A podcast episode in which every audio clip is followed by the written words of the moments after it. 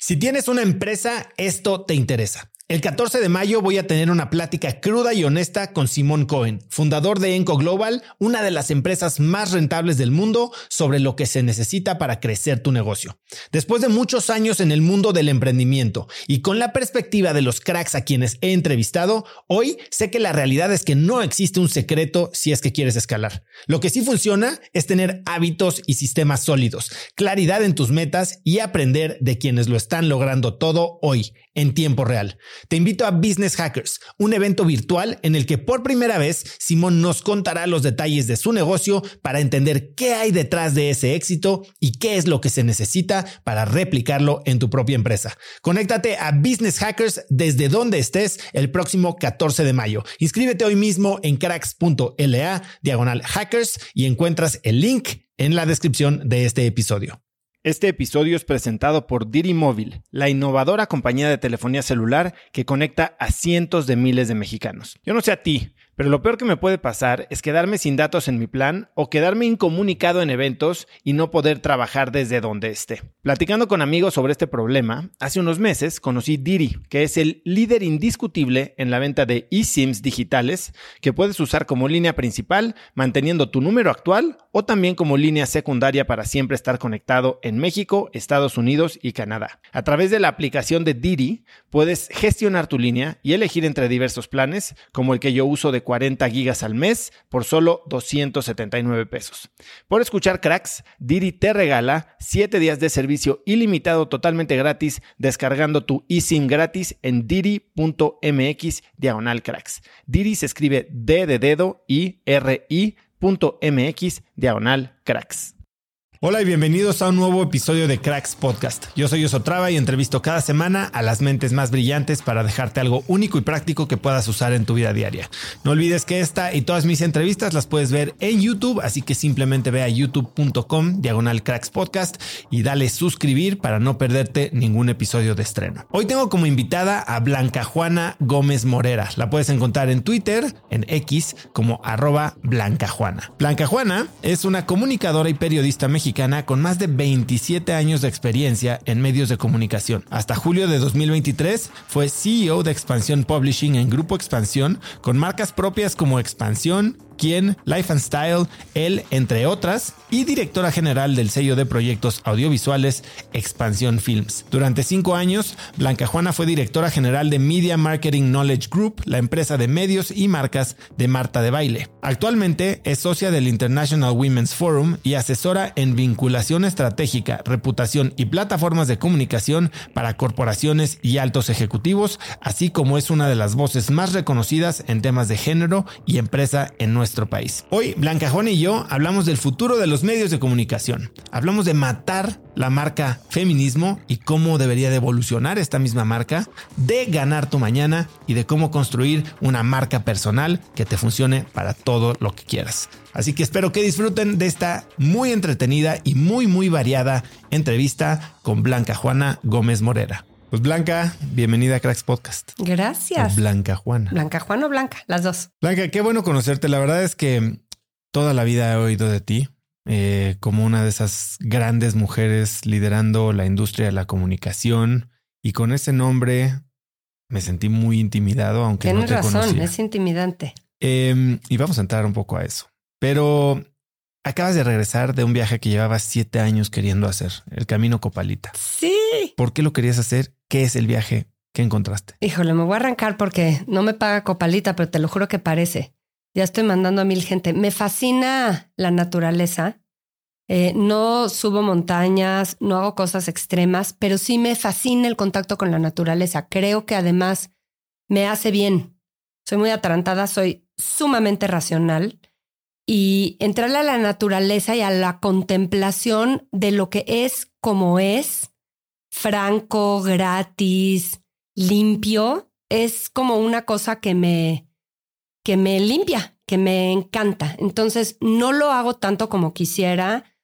Este país a mí me da miedo en muchas cosas en, en cuestión seguridad, eh, que bueno, yo me estoy juntando con las personas correctas que me dicen a dónde sí ir y sí qué hacer. Pero te digo, no soy tan extrema en los deportes.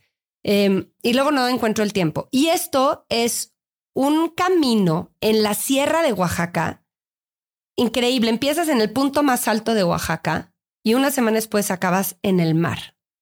Entonces es una semana sin celular, subiendo y bajando montes y caminando veredas, acompañado de la comunidad. El proyecto está brutal, el proyecto, porque además es todo un proyecto de regeneración de la tierra y, de las comunidades, de unión de, son creo que cuatro, cinco, cuatro o cinco comunidades que se unieron en un proyecto para, para guiar a los viajeros que van a hacer el camino. Es, no es una peregrinación, no tiene una intención como de pronto el camino de Santiago o estas, pero cada quien lleva como su propia peregrinación personal o pues, sin querer.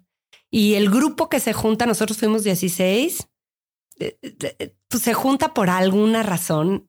Yo iba con dos conocidos, amigo, un muy querido amigo y una prima, a los que invité, porque ya me iba a lanzar sola, después de mil veces de intentarlo con gente que no lo lograba. Y, dije, me voy sola. Y ya que me iba sola, les dije, me voy a ir, ¿vienes? Y estos dos se apuntaron. Y ahí conocimos gente increíble. Pero además de ir con esos 16, vas todo el tiempo acompañado por, por gente que va caminando contigo de la comunidad que vas recorriendo no puedes creer lo que te aporta esa gente, porque vas platicando con ellos, te van contando de la tierra, del sembrado, de quién se quede, cómo se organizan, de los usos y costumbres. Depende de la metichez del caminante, claro. Yo siempre iba hasta atrás, era casi la más veterana del grupo.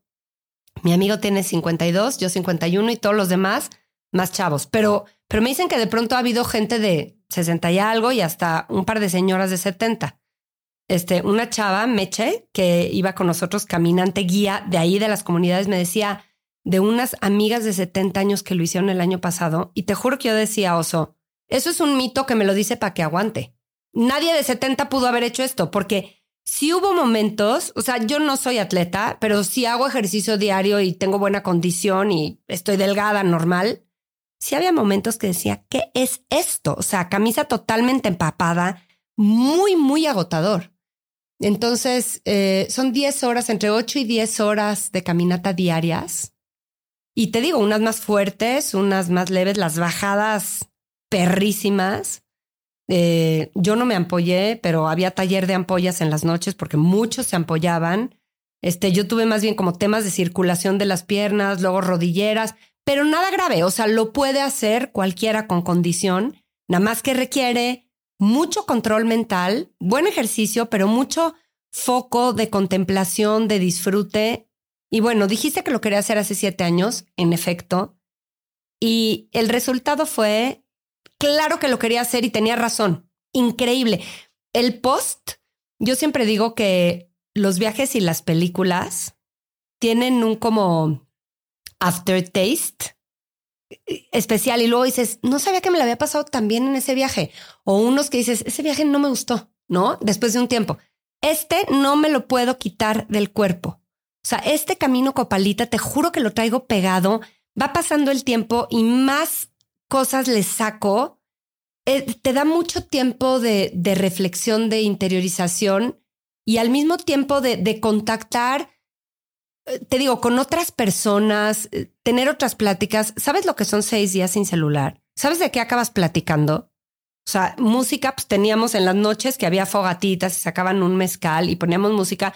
Pues una, mi prima traía música descargada poquita y pues esas canciones y ya. Este, pero salen otras pláticas y también es ese contacto con un México que me conmueve y me fascina, de la gente buena, organizada, trabajando, el campo que funciona, ¿no? te vas con las historias de todo es narco y todo es un horror y, y llegas realmente nutrida. Entonces me la pasé bomba y así empecé el año, imagínate qué bien. ¿Qué buscabas? ¿Por qué tenías tantas ganas de hacerlo? Porque... ¿Y qué buscabas que tardaste siete años en tomar la decisión? A ver, Tardé siete años porque siempre he trabajado mucho y hay que ocupar, o sea, hay que apartar una semana. Y tengo tres hijos. Y entonces entre chamba y vacaciones con los hijos y tal, no encontraba la semana para hacerlo. No es que ahora sí ya me llegó. También creo la vida tiene sus tiempos y eh, timing es la vida. Timing es la vida. Llega cuando tiene que llegar todo. Y aquí llegó, pues así. O sea, me iba en diciembre, neceaba con diciembre, vivir con otras personas, no funcionó. y en enero dije, es ahorita, no estoy empleada en una empresa, mis hijos ya van a haber entrado al colegio, es ahorita. Eh, ¿Y qué buscaba? Un poco lo que busco siempre, que es seguir, siempre digo que la empresa más compleja de comprender y la más inagotable es uno mismo. Hijo, qué curso hizo no eso, pero siempre estoy yo buscándome y buscándome y buscándome con mucha curiosidad.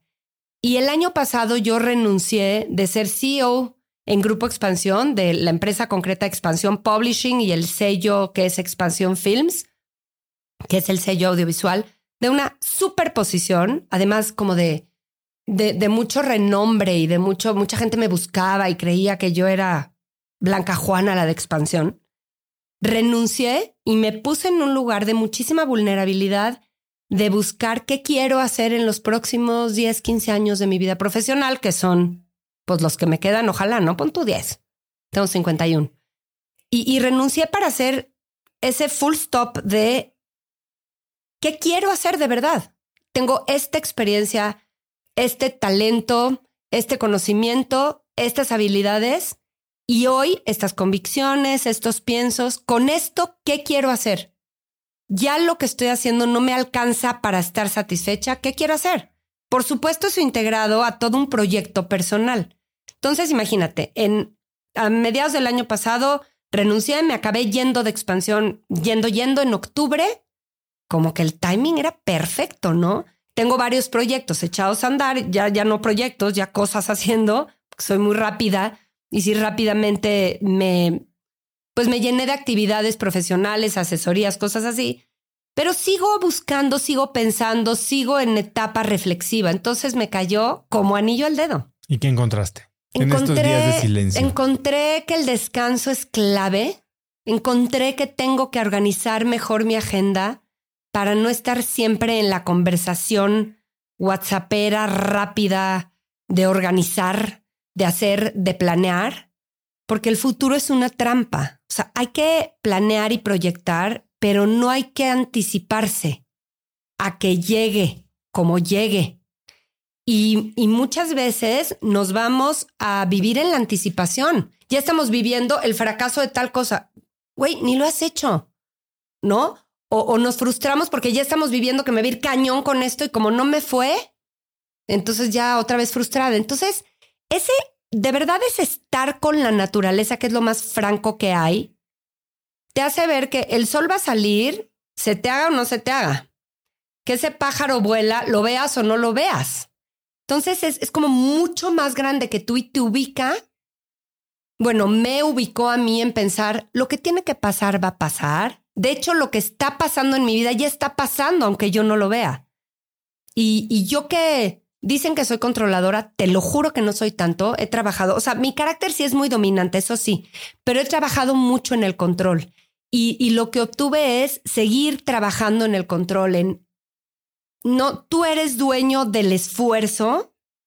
Eh, a mucha gente le repito esto que me fascina, eh, que es, es una frase de un cura que ya se murió, que tiene unos audios imposibles de leer, de escuchar pésimos producidos, pero era un cura muy profundo jesuita que decía, la hora del esfuerzo es tu hora. Todo tu tiempo, todo tu talento, toda tu inteligencia, todos tus recursos, todo. La hora del esfuerzo es tu hora. La hora del resultado es la hora de Dios. Me fascina. Y quien no cree en Dios es la hora de la vida o es la hora del destino y se nos olvida. Tú puedes poner hasta aquí, puedes poner todo, un super plan lleno de milestones, eh, todos tus recursos, hablarle a todo mundo, y llega un punto en que ya no puedes más que esperar, como el pastel, haces la receta cañón, le pusiste incluso tu toque y tal. Una vez que metes el pastel al horno, pues el resultado es del horno, ¿eh? Y luego te sale apachurrado, y luego te salió impresionante, infló cañón. Ya. Entonces, regresé con eso, con voy a poner todo lo que me toca y voy a esperar de la vida lo que me tiene que dar, que por cierto siempre han sido regalos. Entonces, el, el reality check, estoy muy pocha porque estoy entrenando mucho mi inglés en esta etapa. Este, la realidad me hace ver que siempre he sido una una regalada de la vida, una afortunada. Entonces, ¿por qué no voy a hacerlo de nuevo? Y mira que me ha dado unas tranquilizas la vida, ¿eh? Pero, pero las pérdidas siempre son ganancias, siempre acaban siendo regalos. Entonces, como entrarle a la paciencia que yo tenía en Copalita para decir, venga el año, venga con todo lo que tiene y toda su amplitud. Llegué encantada, como ves. Estoy muy contenta. ¿Con quién te fuiste? ¿Quién organizó este viaje? Este viaje es, es toda una empresa que se llama Camino Copalita. Hay dos socios, está en, en web y lo hacen, hacen dos veces al mes, hacen dos salidas al mes. Está la ruta dirigida, la gente en las comunidades te da de comer, te hace el campamento. O sea, está guau. De verdad está guau. Y está todo organizado. Entonces yo también iba muy tranquila y segura en eso. Para mí es importante la seguridad, es muy importante. Entonces me sentía muy segura y me pude de verdad abandonar a la experiencia de la gozadera, que es luego lo que nos cuesta trabajo como seres humanos, ¿no? Abandonarnos. Justo, justo eso quería llegar. Mencionaste que has trabajado mucho en tu control o necesidad de control. Para mí es, yo creo que una de algo que descubrí en un reciente viaje de ayahuasca fue que una de mis las cosas que más me chulean, vamos a decir, que es mi habilidad de, de organizar todo, de ser hiperproductivo, de sacarle aprendizaje a las cosas, de, de, hacer que muchas cosas sucedan, también es mi sombra más grande, ¿no? Es lo que me impide estar en paz, conectar más profundamente con mi familia, eh, simplemente disfrutar. Y me pasaron la lección y como luego yo digo, no, te pueden dar la, la fórmula para convertir el plomo en oro, pero luego si no la usas nunca vas a ser alquimista. Sigo en eso. Yo también, total. ¿Cómo trabajas tú en, en liberarte de esta necesidad de controlar? Mira, primero trabaja la vida, porque conforme voy creciendo, voy encontrando que por eso los viejos eran sabios. Pues vas creciendo y vas conociendo más cosas y aprendiendo más cosas y te van pasando más cosas y era como de, ah, pues así era. Entonces la vida va haciendo su chamba, ¿no? El tiempo. Eh, pero concretamente yo qué hago, uno, el, conocerse, el saber quién es uno y de qué coge es muy importante para saber qué entrenar. Yo leo mucho de gente que admiro y que, y, o sea, pongo atención en la gente que admiro. O sea, en personas vivas, ¿qué hacen? Personas vivas, o sea, role models, ¿no? ¿Quién es que me gusta cómo vive, que me gusta su serenidad, me gusta su ritmo, me gusta cómo tiene armada su vida y trato de copiarles? Luego, leo o escucho audios de gente que me gusta, me gusta mucho leer y estar, este, como alimentada de cosas de desarrollo personal, ¿no? Y, y hay muchísima gente buenísima y luego te van pasando más y más y más y más audios y, y estoy en YouTube mucho escuchando todo el tiempo podcasts y audios de así. Y hay muchos libros también. Eh, pero quizá lo más importante es hacer pausas para conocerme a mí. Yo medito hace como seis, siete años también, muy rigurosamente. Siempre fui una buscona, o sea, siempre he sido una persona eh, que le busca a lo espiritual y a lo que trasciende y a lo que está un poco más allá de la superficie, siempre desde niña. Eh, y mi búsqueda ha variado. La más reciente es a partir del ejercicio de la meditación. Eh, sí de lecturas y eso, pero también mucho del ejercicio de la meditación. Y creo que es clave el tiempo de silencio. El silencio es el maestro. Claro, la gente dice, es que aprender a meditar no puedo, no me sale, nada. Nadie sale. Pema Chodron, que es una de mis autoras madre, que es una monja budista increíble, octogenaria, ella dice que meditar es darse cuenta y ya. Meditar es estar consciente de que no puedes dejar de pensar. Y también dice que ella a su edad mil veces se sienta y no logró, cero logró nunca poner la mente en blanco. Entonces, meditar es intentar poner la mente en blanco. Porque además, leyendo el tema, la mente no puede estar en blanco. La mente está hecha para pensar, para chambear. lo que tienes que hacer es reconciliarte con tu mente y decir, por la mente, ponte acá tantito, que ahorita no te necesito. Ahorita quiero nada más estar respirando o contemplando, o, ¿no? Y, y de alguna manera los pensamientos se asientan. Y es lo que pasa con las caminatas. las caminatas son muy meditativas. Entonces, por eso las peregrinaciones y en muchas religiones y en muchos países hay peregrinaciones, porque, porque caminar, decía el guía, el guía que nos tocó Emilio en, en Copalita, que dice uno de los fundadores que caminar divaga, que caminando divagas. Y esta cosa de divagar, de estar como en la vagancia, en la lela, acomoda las cosas. Todo es, es partir de que en la naturaleza todo está en orden y nosotros lo hacemos caos. Todo está en cosmos y nosotros lo hacemos caos. Y entonces si caminas, si dejas a la vida ser sin controlarla, si tú fluyes en ella, como que todo va entrando en cosmos y todo se integra de manera natural. Entonces, eh, ¿qué hago para eso? Las rutinas me salvan. No tengo una personalidad depresiva, eh, pero pues la vida de repente se pone muy canija y puedes caer fácil en periodos de depresión. Todo el mundo sabemos que la salud mental es un tema importantísimo en la humanidad. Estamos llenos de actividades que nos pueden llevar a ello, de adicciones. Eso sí, en mi familia sí hay adicciones. Es el celular, le tengo miedo. A cualquier cosa le tengo miedo yo por personalidad adictiva. Y la adicción y la depresión luego son un paso tras otro. Entonces, sí trato de ser muy rutinaria. O sea, desde que dejé de trabajar en expansión, digamos, de tener un horario fijo, me despierto idéntico a las cinco y media de la mañana, hago mi meditación 20 minutos, luego hago ejercicio. Bueno, pongo a mis hijos, tengo diferentes hijos en diferentes etapas.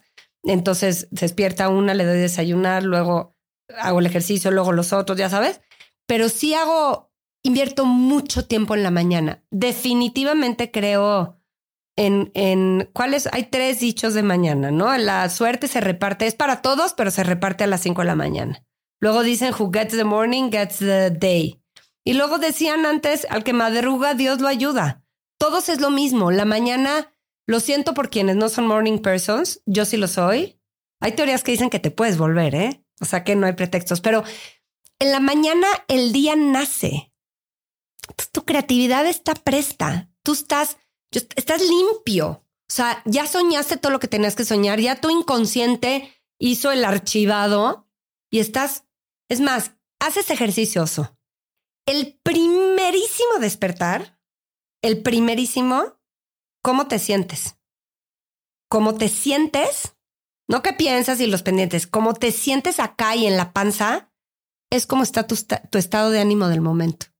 O sea, por ejemplo, cuando estás en duelo, cuando has perdido a alguien, y tienes que operar la vida y estás en una empresa y a lo mejor tienes hijos y tal, siempre sabes que sigues en triste en ese momento de la mañana. Porque claro, la vida te llena de ocupaciones, el día te atasca, pero tú, tú, tú sigues triste porque estás en duelo y es normal. Entonces, ¿por qué la mañana? Volviendo. Porque en la mañana es cuando eres más honesto contigo, cuando estás más conectado con tu intuición, cuando todavía no tienes tanta información. Eso sí, en la mañana no agarro el celular.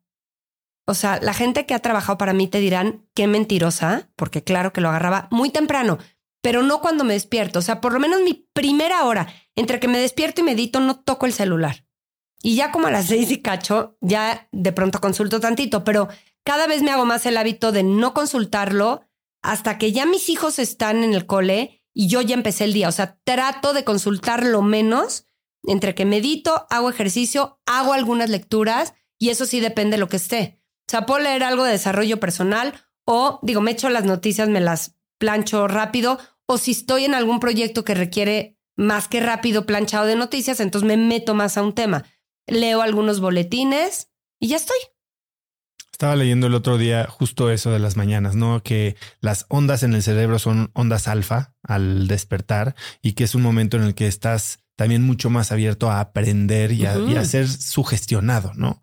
Entonces hay que aprovechar estos momentos para construir y no volverte una máquina reactiva ante estímulos de afuera. Y fíjate que yo que siempre he sido una mamá muy ocupada, ahorita también lo soy, o sea, siempre estoy ocupada, eso qué flojera, ya me lo quiero quitar. Pero mis hijos ya saben que la hora del choro es en la mañana. En la noche yo no funciono y que en la mañana les voy a dar cápsulas de sabiduría, reflexiones profundas, así de, ma, es neta, sí, es neta, pero creo que las reciben muy bien, porque ellos también están abiertos y están frescos y es un, de verdad es una relación con mis hijos, esas primeras horas de la mañana de tan buena calidad, porque estás relacionándote desde lo profundo, desde lo más honesto de lo que eres, creo. En pijama, claro, en bata. Y cuando dices que imitas a la gente que admiras en términos de la calidad de vida que tienes, ¿tienes algún ejemplo de algún hábito, práctica que hayas visto en alguien que admiras y que hoy estés implementando en tu vida? Le, da mucha risa a Magdalena Carral, que le digo, es que quiero que seas mi mentora. Me dice, no, somos amigas. Cero quiere que yo sea su mentí, pero, por ejemplo, Magdalena, que no se parece nada a mí, Magdalena es súper elegante, bella y fascinante. Este, pero Magdalena tiene una vida con la que me puedo identificar, ¿no? Eh, somos exalumnas del, del mismo colegio de puras niñas, por ejemplo. Claro, también tiene que ver con, con quién empatizas, ¿no? Y este, y tiene tres hijos. Eh, se divorció, siempre trabajó muchísimo, eh, como que quería probarse siempre que no era una niña y ya que iba a hacer cositas, y entonces siempre ha estado como metida en la escena mundana y, y se divorció y tiene un novio eh, con el que lleva mucho tiempo que le dice marinovio y este y, y sin querer de pronto yo encuentro cosas en común de mi vida con ella y la veo y digo, es una mujer querida, alegre, serena, que hace cosas valiosas, que le dan trascendencia. No necesariamente hacer lo mismo que ella, ¿me explicó?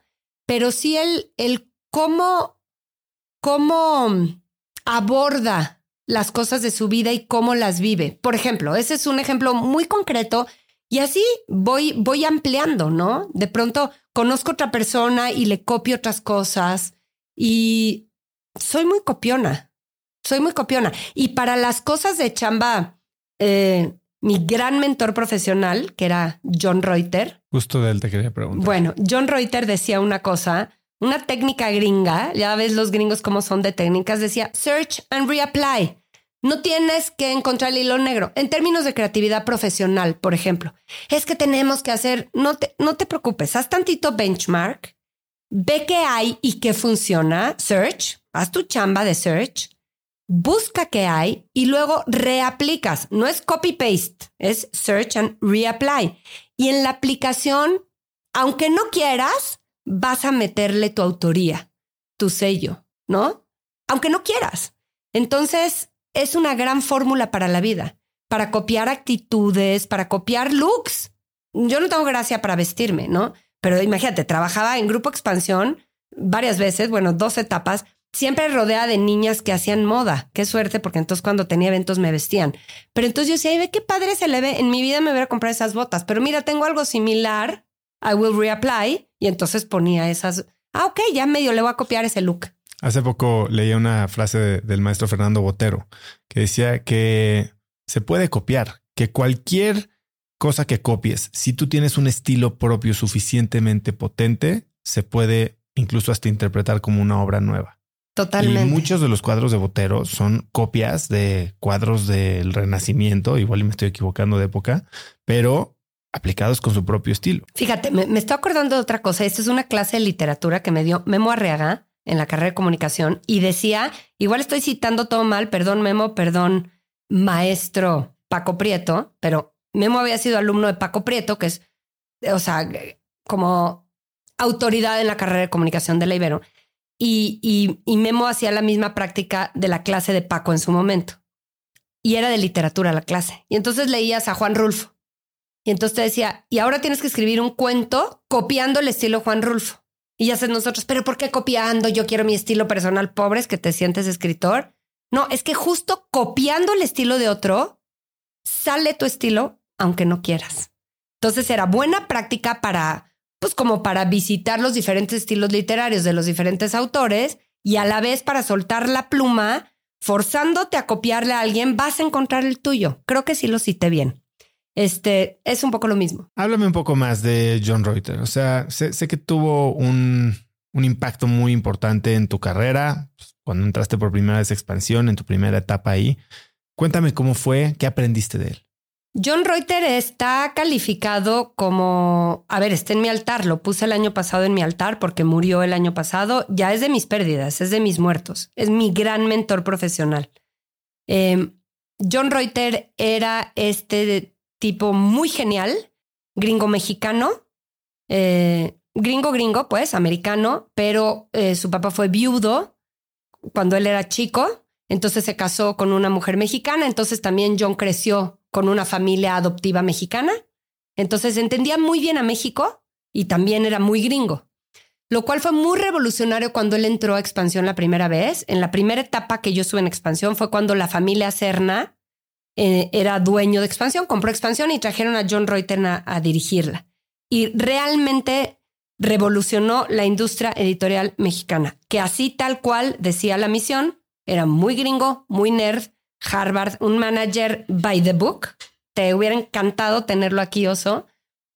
Y él era de los de misión, misión, valores, y tal cual puso esa misión y te lo prometo que la cumplió. Era un extraordinario líder.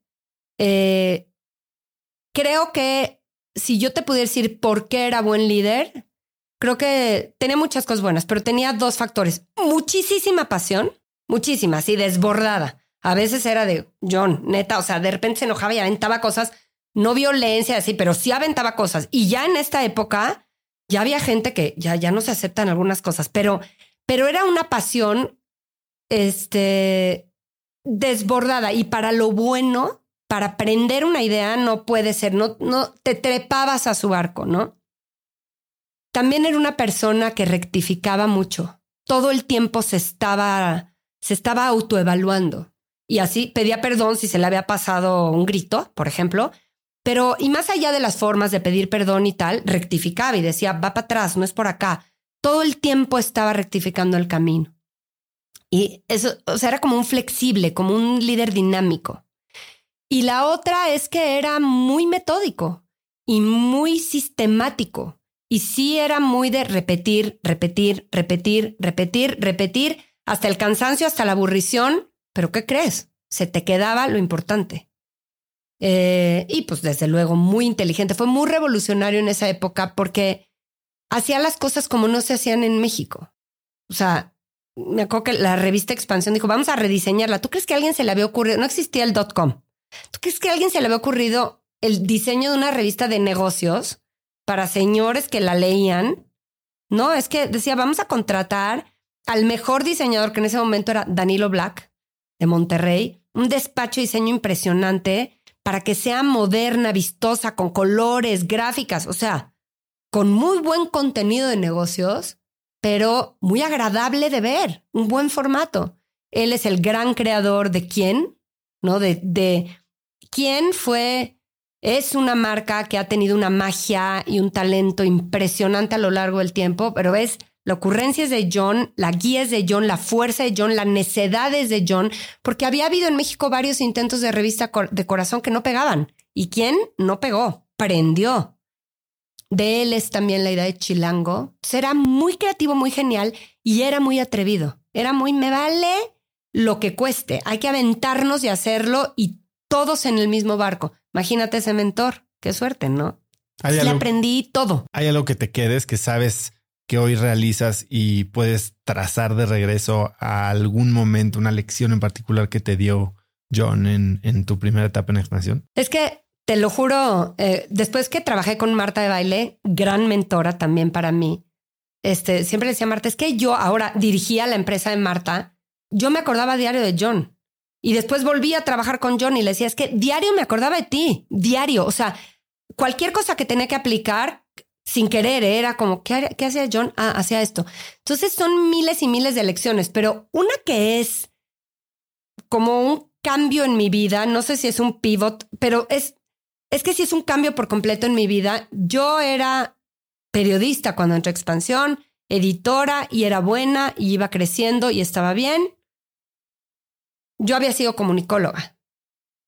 Y entonces en algún momento en la crisis financiera de expansión, que yo creo que es la de, yo creo que es 2008, pero no me acuerdo si es esa u otra, en alguna crisis financiera de expansión, muy gringo también te digo, todo era, todo era por, por proyectos y por talentos. Crea el proyecto apretar el cinturón, pero además le hacía branding y todo. Y, o sea, era muy impresionante. Entonces, todo el mundo trepado, ¿no? Estamos todos en la etapa cinturón, porque hay que apretarnos el cinturón y daba, se daba el tiempo, eso es muy importante ¿eh? en el liderazgo, se daba el tiempo de comunicar mucho y de muchas formas y varias veces lo que quería transmitir y donde quería trepar a la gente.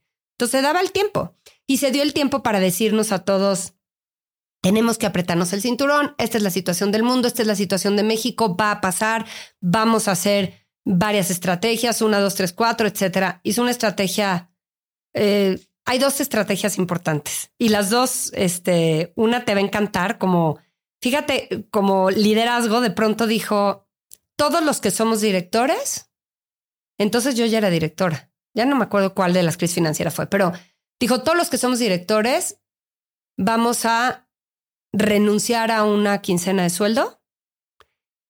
Punto. O sea, porfa, se los encargo, es obligatorio, pero porfa quieran. Y a la siguiente capa, sí, y a la siguiente capa, ahí sí es voluntario. Pero es todos los que pueden darse el lujo de no cobrar una semana de sueldo, una quincena de sueldo, háganlo. No sé si era una quincena o un mes, pero les vamos a dar vacaciones, les vamos a dar equivalencia por esas vacaciones. No tienes una idea la cantidad de gente sumada por la empresa. Había algo para ti en esa darle a la empresa y además como mucho compromiso. Y se ahorró una buena lana de tajo. Luego hubo las broncas de que entonces mucha gente podía y entonces los vendedores era, pero entonces me tomo mis vacaciones no sé cuándo, no, güey, los de ventas no, porque tienen que traer el varo, ¿no? Pero bueno, eh, ese tipo de cosas muy radicales las hacía y las implementaba muy bien. Y hablando de lana, una, este, una iniciativa que fundó y que sigue vigente en la expansión tres dueños después, se llama el semáforo. Y era, no era más que un Excel muy bien programado, pero un Excel que te ponía cuánto tenías de budget para gastar. Ahí yo todavía era editora de quién. Eso sí, no lo voy a, no lo tengo muy claro cuánto tenías de budget para gastar de presupuesto al mes y entonces, pues verde, rojo y amarillo, ¿no? Entonces te, ponía, ya, ya vas en amarillo, ya te lo estás gastando y el mes lo tenías que llenar, ¿no? Y el mes, este, pues todavía no acaba o ya estás en rojo y evidentemente ibas a entrar debiendo al siguiente mes. Y entonces lo que dijo John es los editores, que en ese entonces este, eran los responsables del semáforo, el editor general de las revistas, insisto, no hay .com todavía, son los responsables. Y si llegan a su verde, si todo el año están en verde, van a tener un bono de lana. Y si están en rojo, pues no, no me acuerdo cuál era, pero era lana, o sea, el incentivo era lana. Bueno, yo ofendida. Fui a hablar con él, le dije, John, yo soy comunicóloga, yo mi área es el humanismo, por algo mi área no es la matemática y los números. No, no estoy de acuerdo para nada. Mi carrera es otra. Yo no tengo por qué cuidar esto. Los financieros a los números, yo los contenidos. Y yo creo que me veía como pobre idiota esta.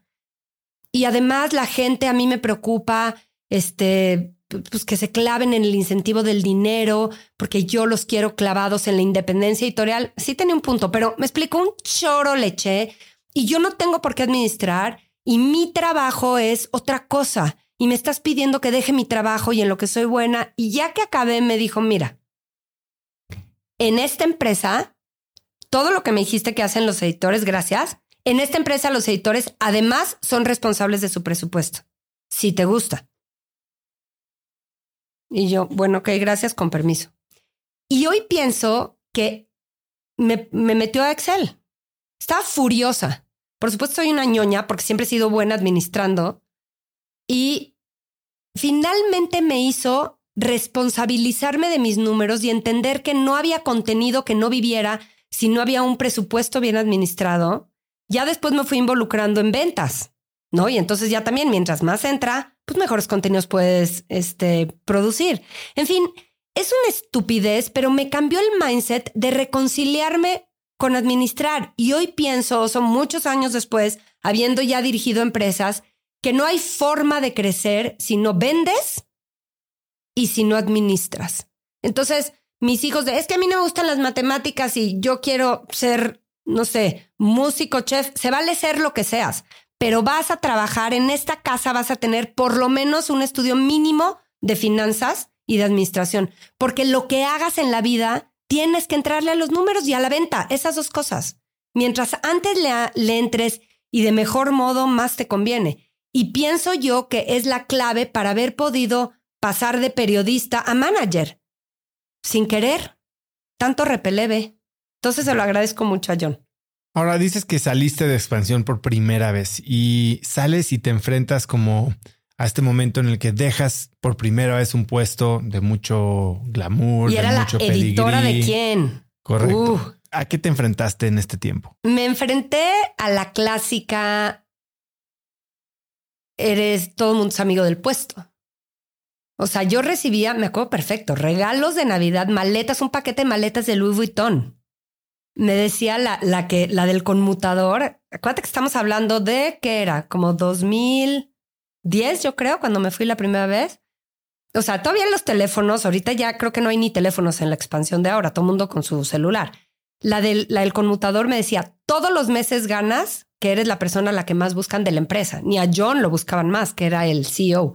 Porque claro, ¿quién? Imagínate, todo mundo quería estar en quién. ¿Quién era la revista de sociales más importante de México, y digo revista porque era revista y tenía 700 páginas y quien salía ahí estaba validado como alguien respetable.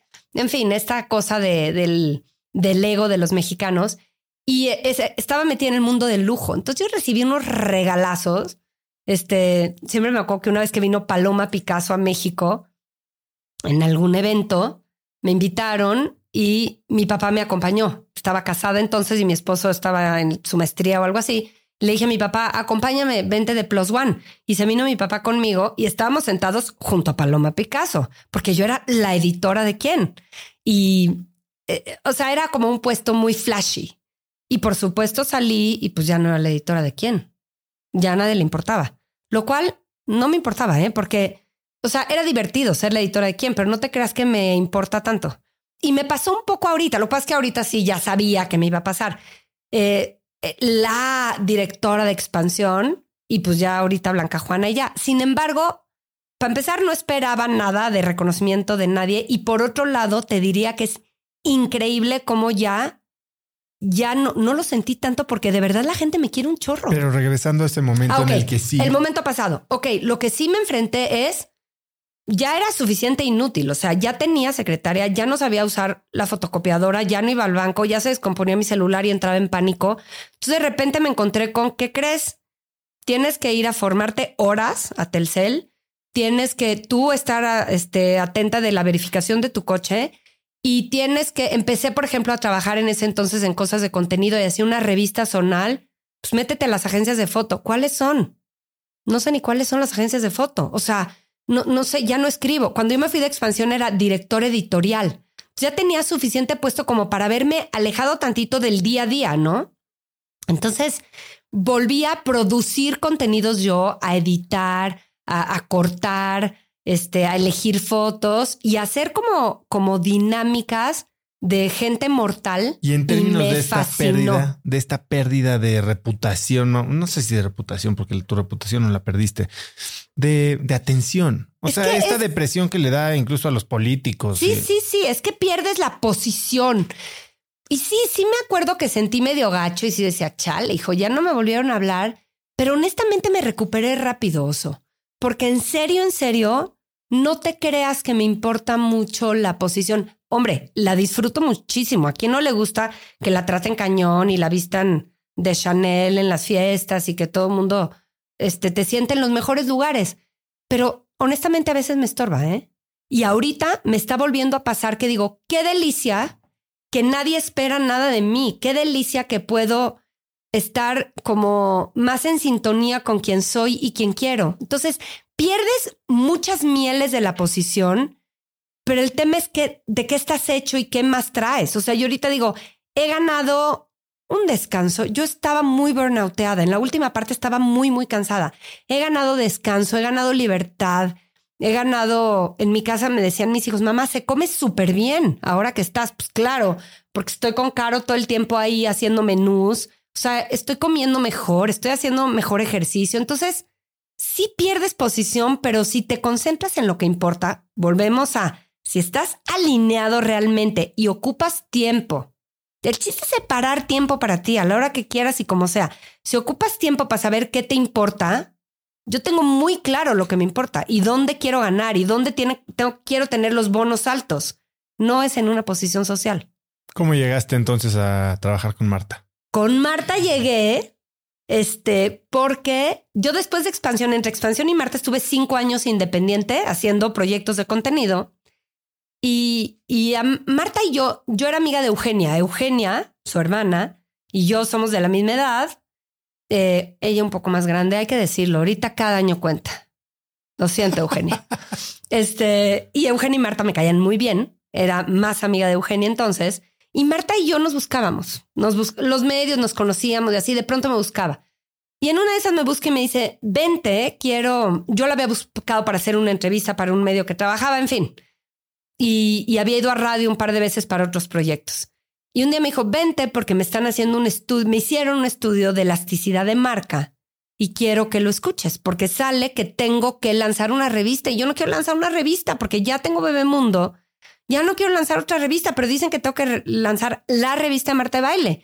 Y tú que has sido tan revistera, dime qué onda, porque las revistas se van a morir, porque el mundo digital ya es una realidad. Entonces, ven y escucha. Y entonces, ven a comer de cuatas. Y fui a su oficina, le presentaron el estudio. Salí, saliendo del estudio, ah, desde ahí decía, tienes que hacer una revista, una línea de casa, una línea de belleza, una línea de ropa. ¿Suena? ¿Suena a lo que está haciendo Marta? Porque claro, es una marca poderosísima, porque traía una recordación de marca más grande que muchos políticos activos en México. Entonces salimos de ahí y le dije, si tú no lanzas una revista, eres una estúpida. O sea, tienes todo, tienes una base leal de gente, sus famosos cuentavientes que te idolatran. Lo que hagas, te lo van a comprar, pero además lo que hagas lo vas a hacer bien, porque es Marta de baile. Y entonces fue, primero me contrató a mí y a mi socio, Roberto Morán, que teníamos un despacho de contenidos, para lanzarle el proyecto de revista. Yo dije, güey, que imagínate esas alturas donde ya las revistas, o sea, quebraban las, las distribuidoras, ¿no? Y Marta, la verdad es que era una buena idea lanzar una revista y no, o sea, fue un fenómeno la revista MOA cuando la lanzamos, por cierto. Hace poco encontré en mis archivos la quién del éxito total. Y MOA, MOA vendía más que quién 10 años después, en su primer año. Fue impresionante el éxito de MOA. Pero bueno, volviendo a cómo entré, entramos a hacerle el proyecto de revista. Para nosotros era una diversión hacer una revista a esas alturas. Roberto fue un gran revistero, es un gran hombre de contenidos y era muy bueno como armando una revista, ¿no? Que tiene su arte y trabajábamos muy bien juntos. Vamos a hablar, armarle la revista y nos vamos. Jaja. O sea, ahí Marta dijo, vengan para acá, o sea, cierren su compañía. Y entonces me invitó a mí a dirigir y Roberto era el director editorial. Y de ahí es, lancemos MOA, pero además repensemos Bebemundo, primero la rediseñamos, ya estaba Pocket, luego la hicimos solo digital, luego lanzamos la revista The Beauty Effect, que era de Eugenia, hicimos un crecimiento enorme de sus plataformas digitales de Marta, como que estabilizamos o, profesionalizamos, digamos, el deal que traía con la W. Marta solo crecía y crecía y crecía y crecía. Y todo eso editorial, digamos, ya mucho más medido, con mucha inversión de Marta de tiempo y de inteligencia y tal, fue su plataforma para lo que hoy tiene, que es todo el tema de, de licencias eh, de consumo, ¿no? De, de todo el licensing que hace de productos de consumo. Entonces, eh, pues entré a trabajar con ella porque, porque Marta es la persona más seductora que existe y porque no me quedó de otra y porque la verdad es que mi panza me decía, yo quiero trabajar aquí, nunca en mi vida me he divertido más. Trabajamos como locas como locos todo ese equipo. Estuve cinco años con ella, pero de verdad muchísimas horas muy intensas. Nunca en mi vida me he reído más trabajando. Nos reíamos sin control. Es muy divertida Marta y es muy inteligente además. Y entonces también digo que es mi gran mentora en términos de comunicación. ¿Qué te puedo decir lo que le aprendí a Marta? Todo. Pero todo, no lo obvio, no lo qué bien que comunica, sino también cómo sabe contenerse cuando hay que contenerse. ¿Y cómo se guarda? Marta hace silencios. Marta sabe que lo que sale de su boca importa. Y ahí, por ejemplo, tuvimos episodios difíciles, muy difícil la muerte y resurrección de Eugenia, que así le digo yo al episodio, porque tal cual Eugenia estuvo muerta unos segundos y ya publicó un libro, ya lo cuenta ella, por eso lo cuento tranquilamente, y después pues volvió a la vida y ahí está, encantada dándole. Eso fue impresionante. Eugenia estaba en su pico, Marta estaba en su pico, teníamos el primer School of Beauty, que era toda una escuela de belleza que teníamos este Coloreal, ¿no? Era un patrocinador, era como una alianza fuertísima. Ya habíamos vendido boletos y de repente a Eugenia le da este ataque al corazón que le para el corazón en una intervención quirúrgica absolutamente sencilla, totalmente inesperado y se muere. La conectan de inmediato, pero la tienen conectada por todos lados y es, pues Eugenia probablemente se va a morir. Que, eh, fue no sabes la temporada que fue, muchos meses de hospital. Pero en, esos momentos, ahí le aprendí a Marta, tú sabes lo que es estar diario en radio. Sí sabes, Oso. O sea, tú y yo que estamos en audio contenido y controlado. ¿Sabes lo que son tres horas diarias en radio? Marta cargando a esa audiencia y que tiene que estar en el jirijiri y en las risas y en los temas que ah, cuando tu hermana está debatiéndose entre la vida y la muerte y además eres figura pública y, los medios están al acecho, la comunicación como la controló Marta desde con los medios de, de mandarles un mensaje de pausa y respeto y confíen en mí y yo les voy a ir diciendo, impresionante. Y luego el cómo cómo declaró, me acuerdo muy bien el día que explicó, esto está pasando en mi familia, sí, o sea, con mucho cuidado también de qué decir, porque todo era incierto y al mismo tiempo el clásico, el show tiene que seguir y yo con todo profesionalismo seguiré y hablaremos de esto, aunque ella por dentro estaba destruida. Híjole, de verdad eh, como grandes lecciones y después con el equipo, porque también Marta siempre era hacia afuera y yo era Marta hacia adentro y yo muchas veces le decía, Mar, este equipo, que es tu equipo, está totalmente desbalagado y necesita tu contención y necesito que vengas a la oficina y que les eches un choro bien puesto y que te escuchen. Y la manera de dirigirse a su gente es también de un liderazgo como muy, muy sólido. Estabas hablando de este estudio que le hicieron a Marta de flexibilidad de marca o de elasticidad. ¿Sabes quién se lo hizo? Lexia Solutions en su momento y fue buenísimo. Y fíjate, sigue, sigue la mata dando. A partir de ese estudio le quedó muy claro y a partir también de su intuición y de ella sentir a su audiencia. Esa es otra. Este, sí, los algoritmos, sí, los medios están en otra etapa, pero quien sabe sentir una audiencia, saben sentir una audiencia. ¿eh? Y lo mismo pasa con las películas. Lo platicaba con, con Miguel de Cinépolis, uno de los Migueles de Cinépolis, no Mier, el otro Miguel. Hay los dos Migueles de Cinépolis, que dicen que es un algoritmo viviente, que él ha estado siempre a cargo de la programación y tal. Y Miguel, digo, no le atinas a todas, pero sabe muy bien cuando una película va a funcionar en pantalla y cuando no. Y luego hay que ir entendiendo los tiempos, ¿no? Porque las audiencias serán distintas hoy que antes de la pandemia, las nuevas generaciones. Pero hay gente muy buena para las audiencias. Marta es una de ellas.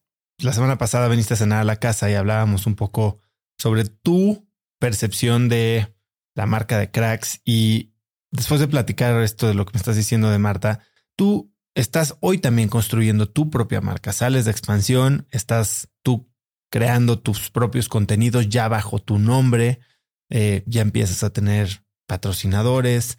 Sí, qué emoción. Dices, me salgo de un lugar donde está todo ajetreado, gano paz, gano independencia, tal vez gano anonimato. ¿Cómo piensas tú de la construcción de marcas personales hoy? Y no necesariamente en el mundo de los influencers, sino en el mundo hasta de los negocios. A ver, la marca personal es algo que atender, punto. Y es algo que atender desde que empezó Twitter. La gente va a hablar de nosotros queramos o no, y eso creo que era siempre. Antes se llamaba simplemente reputación. Hoy se llama marca personal. también está reputación muy de moda como término en comunicación. Y es lo que estoy haciendo y es a lo que me estoy dedicando. O estoy trabajando mucho de asesora con altos ejecutivos en comunicación y reputación justamente. Y reputación hoy tiene una serie de elementos, porque reputación son speaking opportunities y en qué foros te sientas. Reputación es cuál es tu pasado, reputación es cuáles son tus intereses, reputación es cómo manejas tus redes y qué has hecho en tu trabajo.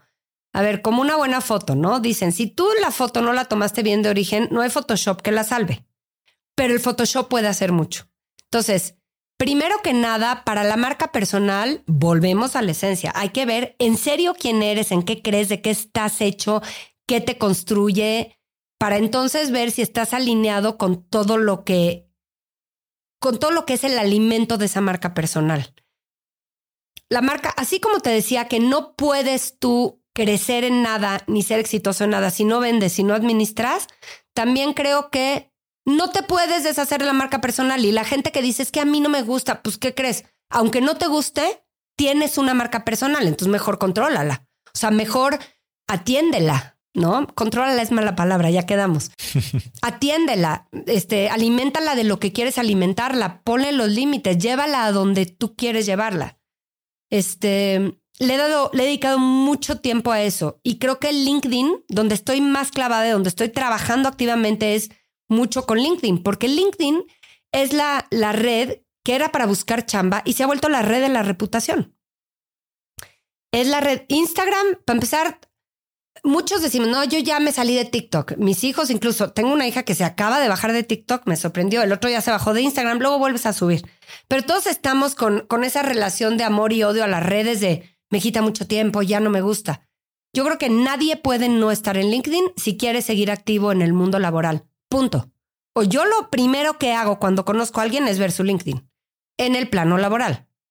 Ahora, importante, LinkedIn no es para ligar, LinkedIn que luego hay quien lo usa, LinkedIn no es para estar contando que tus hijos son lo máximo, hay que ubicar para qué es cada red. Y lo que ha venido siendo es que LinkedIn es y cada vez se va a convertir más, porque esa es la estrategia que traen, en una red de reputación, en una red que hace que las grandes empresas crezcan en reputación si sus ejecutivos ranquean bien, funcionan bien y tienen una buena personalidad en LinkedIn. ¿Qué quiere decir eso? No quiere decir poner puros logros de mi equipo, logros de mi equipo y todos aplaudanme, o soy CEO de mí mismo, todo el mundo pone, no, o, todo, o sea, todo el mundo engrandece sus logros hay que ser genuino también en LinkedIn, pero hay que mandar los mensajes correctos en cuestión profesional de dónde quieres estar, con qué causas, con qué empresas, a quién relacionarte, a quién sigues y quién te sigue, a quién, a quién compartes, ¿no? Entonces, la marca personal me parece clave. Es diferente a la creación de contenidos y como que se confunde, ¿no? A mí todo mundo me quiere llevar a que yo sea una creadora de contenidos como tú sí eres. No sé si voy a hacer. Ya estoy cansada. No es cierto. También un poco sin querer, todo mundo creamos contenidos, porque por cierto, la forma de comunicar se llama contenido. Pero intencionalmente no sé si voy a crear contenidos. Hoy traigo una marca que sí fundé, registré, creé, que se llama Buena Banda, que es una marca de mujeres líderes. Y eso es estar creando contenido. Yo le digo curar contenido, porque el contenido me lo dan las mujeres líderes, que es un poco lo que te pasa con este podcast en concreto. El contenido te lo da el entrevistado, ¿no? Es que a poco es delicioso.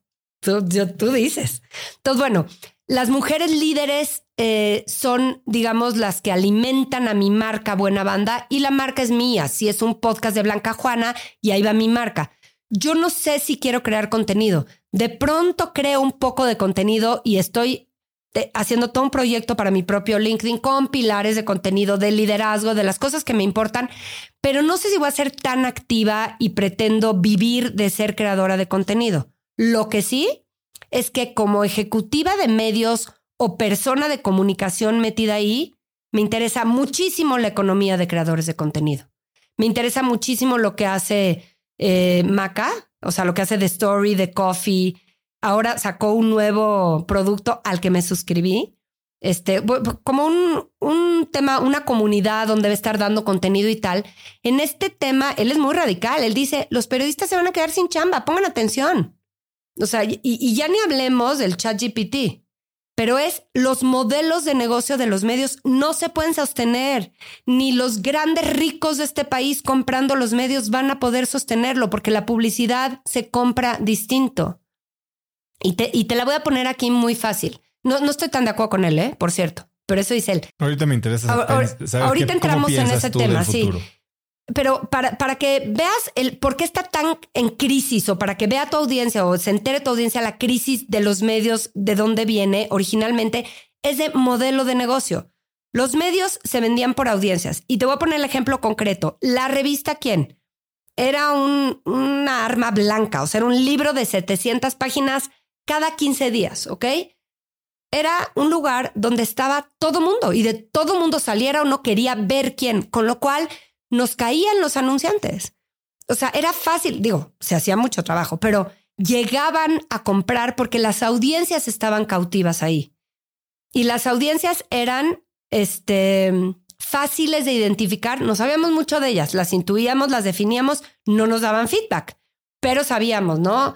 Este, X, no, no voy a aclarar las audiencias de quién.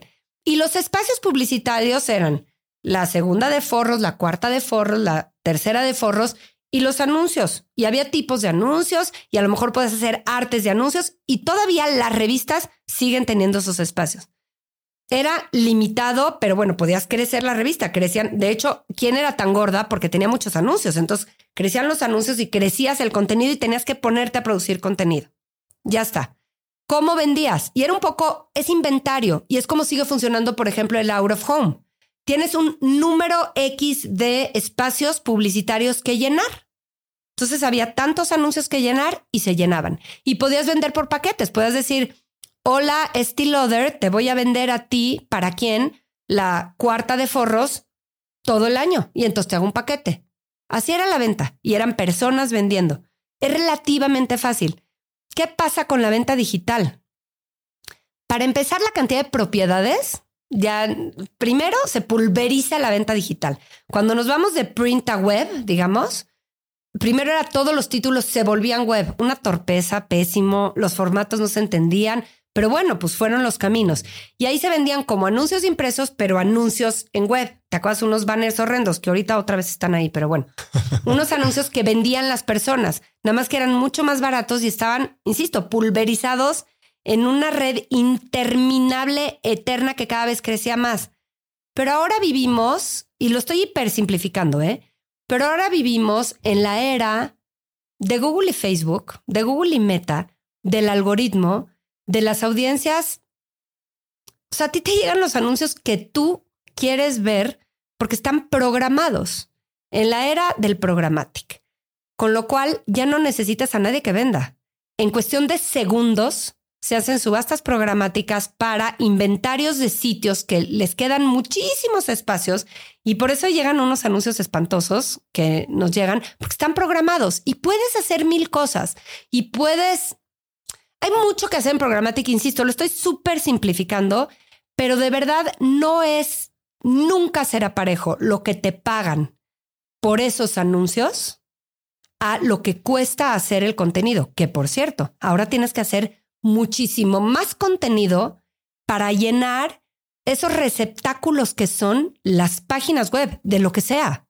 La cantidad de contenido que hay que producir hoy día nunca será equiparable a lo que pagan cada vez menos, porque pues, pues va valiendo menos los anunciantes en digital.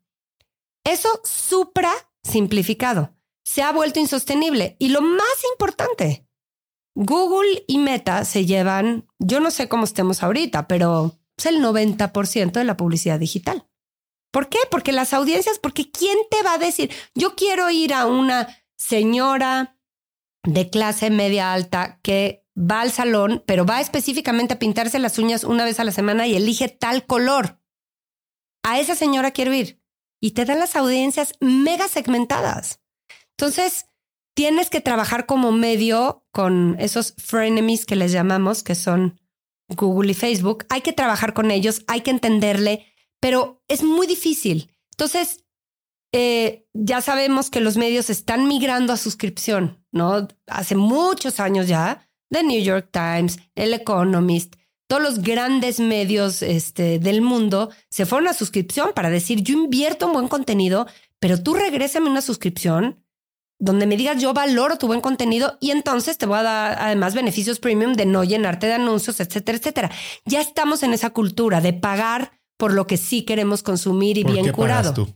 Pues mira, ahorita le acabo de pagar a Maca, estoy pagando opinión o sea, tengo que pagar por las mujeres, también hay que hablar de mujeres, pero estoy pagando por Opinión 51, estoy pagando por White Paper. White Paper me parece que es donde tenemos que estar poniendo atención, porque ese modelo es el modelo que tiene que ser. Y es totalmente diferente a los medios. Los medios están con redacciones gigantescas. Bueno, gigantescas ya no tanto, ¿eh? porque cortan y cortan y cortan.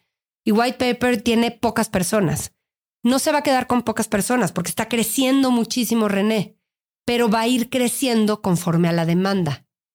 No, al revés, teniendo una gran cantidad de contenido que estás tú empujándole a las audiencias que no necesariamente quieren. Está bien difícil, o sea, la tienen difícil los dueños de los medios. Ahora, no es una tragedia tampoco. ¿Por qué no lo veo como, como lo dice Maca, no? Porque la necesidad de informar e informar con calidad es necesaria, la necesidad de es necesaria para la democracia de un país, para el buen funcionamiento de un país. Es un poder. Los medios son un poder que tiene que jugar con el poder, poder político, y tiene, es un poder del cual tiene que, que echar mano la ciudadanía. La ciudadanía cada vez participa más de los medios, eso me gusta. Los medios digitales me fascina que los medios digitales lo que nos han dado es el contacto con las audiencias, el que ellos generan. Es muy buena la, era digital, pero es muy buena para el periodismo, para la información, la inmediatez, la cantidad de cosas que puedes leer, la cantidad de cosas que puedes poner a comparar. Es buenísima. Pero por otro lado está el lado oscuro, ¿no? Que es entre tanto contenido, la calidad ah, ha bajado claro. y, y, la veracidad, ¿no? Por supuesto. Hablando un poco de por qué grandes grupos industriales o empresariales compran medios que están destinados a morir, es por la reputación que tienen estos medios y el poder que le da de influencia a estos mismos grupos. Sí, voy a decirte dos cosas. Primero, en términos de la necesidad de informar, no van a morir los periodistas. El periodismo no va a morir, tiene que vivir. Lo, a lo que apuesta Maca es a cómo los periodistas cada vez son más creadores de contenido. para quien no lo conozca, es Mauricio Cabrera y ha sido eh, jefe editorial de eh, empresas como Juan Fútbol. Eh. Y, lo interesante de él, sí, sabe muchísimo de medios. Él sí es un estudioso como nadie, yo creo, en este país, de los medios, de sus formatos, de su evolución, de los creadores de contenidos, de cómo combinan entre sí. Entonces él dice, los periodistas como hoy se viven, pagados en una redacción, son los que van a morir.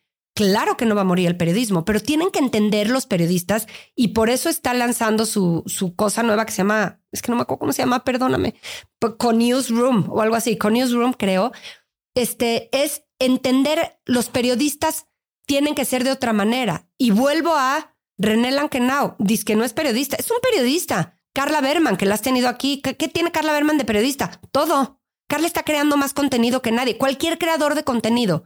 Entonces, en ese sentido, estoy muy interesada en los creadores de contenido. Ahora, ¿qué con los grandes medios y sus modelos de negocio y, los, y quienes lo compran? Es cierto que las marcas de legacy tienen un peso importante, por eso que decías, porque entre el mundo de información nos perdemos y necesitamos guía. Y necesitamos que las marcas en las que confiamos nos digan por dónde irnos. Y es bien fácil como incluso los chamacos, lo veo por mis hijos, que igual no las conocen tanto, ya luego, luego empiezan a saber, ¿eh? No, no, no, es que The Economist, mamá. Entonces, una de mis hijas que está en el ITAM, entonces ya empieza a saber que hay que fijarse en ciertos medios, ¿no? Y por eso los grandes empresarios de este país dicen, yo quiero tener una marca de medios. Bueno, los grandes empresarios que han comprado medios, eh, la intención es no necesariamente hacerse ricos con lo que les dé como negocio ese negocio, porque es un negocio muy difícil, por lo que explicaba en la publicidad. Ahorita te digo cuál es el camino, ¿no? Según esto. Eh, pero también porque tener una marca fuerte, con reputación y con prestigio, te puede dar mucho como empresario, ¿no? Bueno, Besos tiene el Washington Post, Slim tiene el New York En el Times. mundo sucede, ¿no? Y, y sí, compras una marca de legacy. El reto es, quiero el legacy, pero también quiero que sea relevante, moderna y que sea sostenible. Entonces, un camino es la suscripción. Que los usuarios y que todos nosotros ya pagamos además por Netflix y pagamos por aplicaciones de fitness. O sea, la cultura de la paga creo que es parte de nuestras sociedades y eso muy bien. Pero además de esa suscripción, que esa sí es tardada, porque hay que invertir, invertir muchos años en buen contenido para lograr que te devuelvan esos suscriptores de uno en uno sus pesitos y que hagas volumen. Los grandes medios tienen un pie mixto. Tienen suscriptores, tienen publicidad, porque finalmente vuelves a tener mucha audiencia y la publicidad quiere estar donde las audiencias, y tienen other revenue, llámale como quieras, que son eventos de marca, summits, eh, comunidades organizadas, eh, contenido especial premium para ciertas personas, todo lo que puedes hacer bajo una marca de prestigio. Por eso las marcas acaban valiendo. Eh, en ese sentido, me sé mucho el discurso y, y lo viví porque lo vivía, porque era mi casa en expansión. Las marcas de expansión son un tesoro.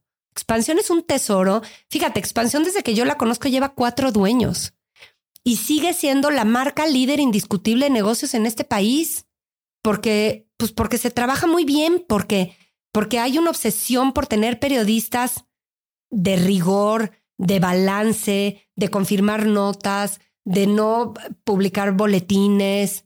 ¿Quién? Pues, ¿qué hacemos? Sigue siendo súper líder en sociales en este país, ¿no? Entonces, eso es lo que compra un empresario de medios, esa capacidad de influir con esas marcas. Oye, hace un momentito hablabas de aquí hablar de mujeres y tú dices que hay que matar al feminismo. Un poco, ¿eh? No al feminismo. Aguas, oso. ¿Qué tal pone palabras en mi boca? Al, al feminismo hay que hacerlo vivir. Es más, ahí te va. ¿Tú eres feminista? Creo que es una pregunta capciosa. Es que ahí te va. Creo que el, el error a lo que hay que matar, y no sé si matar tan radical, igual sí, la marca feminismo no está funcionando, no al menos en este país. La marca feminismo, porque feminismo parece que es el que ama a las mujeres, el que admira a las mujeres, el que valora a las mujeres. El feminista es el que cree en la igualdad de oportunidades. ¿Eres feminista? Definitivamente. Eres feminista. Es decir, el, femi- el machismo tiene que ver, está relacionado con abuso, con el pacto patriarcal, es lo que mejor te lo hace entender, con abuso, con formas opresoras. El feminismo no está con ahora las mujeres arriba, es las mujeres parejas. Es lo único que es el feminismo es que no haya uno encima de otro en nada, ni en cosa física, en plan violencia, ni en cosa laboral, ni en nada. Que las mujeres tengamos piso igual que los hombres. En ese sentido, la gente no sabe que es feminista y los hombres, y por eso digo que la marca no es buena, ya no hay que necear. Si una audiencia te dice que una marca no funciona, no neciemos.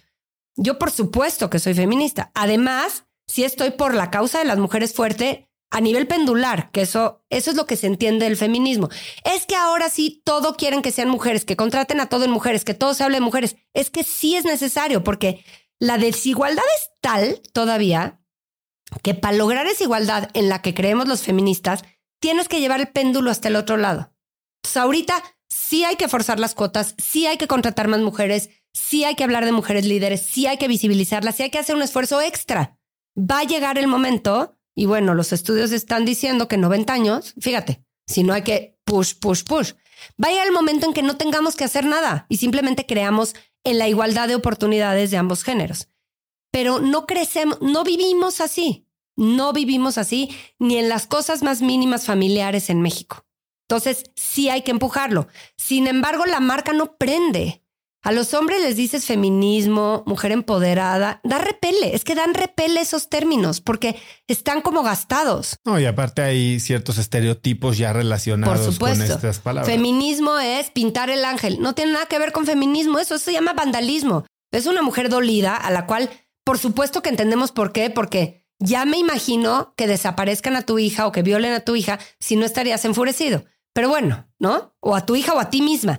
Entonces, punto aparte de, de la comprensión hacia las manifestaciones sociales, que ese es todo otro tema, creo que el feminismo está asociado en este país con muchas cosas que incomodan. Lo, hace poco daba un discurso en la MITI, que me invitaron a dar un discurso todavía estando en expansión, sobre, eh, sobre mujeres, ¿no? Ángela, Ángela, que hasta hace poco también era la, la head de, bueno, la directora, la cabeza de SAP, estaba tomando el liderazgo de la MITI, que es la asociación de todas las empresas tecnológicas, ¿no? Las muy importantes en México. Y entonces, un hito, la primera mujer que era presidenta del Consejo de la MITI, y me invitó a dar un discurso.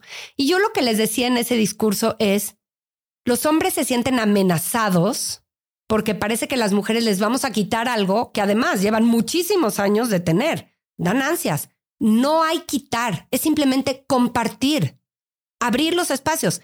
Que por cierto, no hay quien abra los espacios a las mujeres que no haya recibido un beneficio. Es el 100%, te lo juro que es el 100% de los casos. Y no porque las mujeres seamos mejores, porque tal, simplemente porque amplías. Si el mundo está hecho, a ver, hay, tantito más mujeres que hombres en el mundo, ¿no? Y también tantito más mujeres ya estudian más, pero no importa, somos mitad y mitad. Si tú excluyes a la mitad de algo, pues te estás quedando a la mitad, simplemente. Cuando incluyes a la otra mitad, tienes el completo. Entonces, cualquier empresa que se ha tomado en serio, y los estudios están ahí, todas las del mundo, que se ha tomado en serio la inclusión, la diversidad en la empresa, todas han crecido. Es que han crecido en números. O sea, otra vez, no es un tema de justicia social y de postura y de causa, es un tema de negocio, de, de evolución. Y por eso, lo, por eso los, las economías del mundo no le prestan dinero, los fondos, a empresas que no tengan mujeres, no porque no vaya de acuerdo con sus valores. Pues es porque le están regando, están perdiendo una oportunidad de crecer, tal cual. En ese sentido es donde soy feminista. Y ahí estoy hablando mucho de la empresa, porque ha sido mi área de trabajo y donde me estoy clavando. Y, y yo he trabajado hace muchos años en periodismo de personajes y me fascina la gente. Entonces me estoy clavando con gente y líderes. Pero soy feminista en todo, hay que tener igualdad en todo. En mi casa, bueno, ni hablar. En casa se empieza con el feminismo. ¿Cómo se ve en tu casa? Tienes dos hijas. Tengo dos hijas y un hijo, que es el sándwich. Pues es que mi hijo me dice, es que, pues es que obviamente yo soy feminista porque se le hace como obvio pero sí me dice, cuando de pronto mis amigos me dicen si soy feminista, yo como que pues, no, sé cómo explicarles porque les digo que sí y piensan que estoy de acuerdo con estas chavas que... Y pues no, pero simplemente como que no se le ocurre que las mujeres no trabajen, que las mujeres ganen menos. O sea, cuando yo les he contado a mis hijos de la brecha de género, fíjate, existe una condición en las empresas, en el mundo, pero en México te la voy a contar. Un hombre y una mujer que hacen exactamente el mismo trabajo, uno gana hasta 30% más que el otro. El hombre, más que la mujer. ¿Por? Porque es hombre. Mis hijos de, ¿por? Pues porque es hombre. No lo pueden creer. Es que es impensable, oso. Es impensable. Entonces, como que mi materia, fíjate, la marca que creé ahora, que estoy suelta sin empresa, es buena banda. A propósito, no le puse nada de mujer. Porque creo que simplemente o sea, la propuesta es traer a las mujeres líderes a hablar, a entrevistarlas. Las entrevisto como tú entrevistas a tus cracks. Yo entrevisto a mujeres líderes en sus disciplinas, mujeres que están hasta arriba. ¿Y por qué lo hago? Porque creo en la derrama y porque creo que es muy importante visibilizar, ese es el principal propósito, es uno y es muy claro, visibilizar mujeres que tú podrías ser si eres chava o si eres hombre, a la que tú podrías contratar o quien quisieras trabajar, porque no se te ocurre la cantidad de mujeres exitosas, increíbles que hay en este país, que por cierto, por ejemplo, para las mujeres que tienen vidas balanceadas, ¿no? Hasta hace poco una mujer exitosa en su trabajo era una pues, más de corte como machorra, con formas muy masculinas, seguramente con mala suerte en el amor, no tenía hijos, pero para nada. Hay mujeres perfectamente integradas, con parejas increíbles, con familias llenas de amigos, femeninas, o sea, femeninas en el sentido más girly, ¿no? Coquette, dicen ahora, que repele. Este, Todavía no entendía qué era eso. Ay, Pero... Ay, guacala. Pero bueno, este creo que si, visibil- si visibilizamos a estas mujeres en su completud, a, muchas chavas eh, de generaciones jóvenes les puede volar la cabeza de emoción. Y también eh, tengo más audiencia femenina, pero fíjate que tengo 70 y 30 de hombres, ¿eh? Porque los hombres feministas, los hombres, el término correcto, una feminista muy ultra me corrigió y me dijo, el término es aliado de lo femenino. Pero me vale que sea el término correcto, me choca el término también. Los hombres feministas o los hombres, me encantan los gringos ahí por eso, los he for she, eso es como muy claro, ¿no? Los que están respaldando esto porque ya lo entendieron, no porque son buenas gentes con las mujeres, ¿no? Pero bueno, los que ya lo entendieron están también, son, son parte, de- son como mi siguiente público para entender quiénes son estas mujeres que yo voy a tener que contratar, porque por cierto, eso es una tendencia. Las empresas van a tener que estar con cada vez mujeres on the top. Hay mujeres en las empresas, muchas, pero están en los puestos bajos. Todavía el, reto es que crezcan, porque por cierto coincide con la maternidad la edad en que las mujeres dan el brinco. Si es, eh, las empresas van a tener que ir para allá y quienes dirijan esas empresas y sean hombres, mientras antes se metan, y los he conocido y he trabajado con ellos y me fascinan, este, mientras más rápido entiendan cómo tienen que entrarle a entender por qué las mujeres estamos tan necias con esto, les va a convenir. Tú estás asesorando empresas justo en todo esto. Yo tengo un equipo con probablemente 70, 80% mujeres y así es en, en todas las empresas que he construido. Eh, y usualmente han sido personas que han sido o más jóvenes o que ya, ya tuvieron a sus hijos y demás. Sí. Y yo creo que estoy a punto de entrar a esta fase en la que muchas de mis colaboradoras y directoras van a empezar a formar familias. Y yo quiero hacer una empresa que, que Sea incluyente, no ¿ves? solo que sea Feminista. incluyente, sino que facilite Claro. que eso suceda. Totalmente, facilite. ¿Dónde debería? O sea, ¿cuáles son las ¿Cómo se hace? O sea, eh, y lo más sencillo, no nos vayamos a, a cosas de políticas y cultura. O sea, ¿cuáles son las prácticas rápidas, obvias, en las que debería poner atención inmediatamente para que una persona pueda, una mujer pueda tener una familia y continuar con su carrera? Mira, he citado algunas veces y lo vuelvo a citar aquí y estoy a punto de hacer un post en LinkedIn, las guías de inclusión que hizo el CCE hace dos años. Las dirigieron puras chinguetas. No me gusta decir groserías en público, según yo. Soy muy pelada, pero bueno. Las dirigieron puras mujeres increíbles y algunos hombres. Es una buena, una gran iniciativa, ¿no? Una buena de hace dos años. Las guías, bájatelas de internet y ya te hice la asesoría gratis. Porque tienen todo. Se clavan en cinco cosas muy concretas eh, y te dicen qué hay que hacer, cuánto hay que invertirle a esa iniciativa y cuánto tiempo te vas a tardar en implementarla y cómo llevarla a cabo. Y son para empresas grandes y para empresas chicas. Entonces las puede implementar una empresa tipo Danone o las puedes implementar tú en Cracks, porque todo lo implementas, lo aplicas a tu tamaño.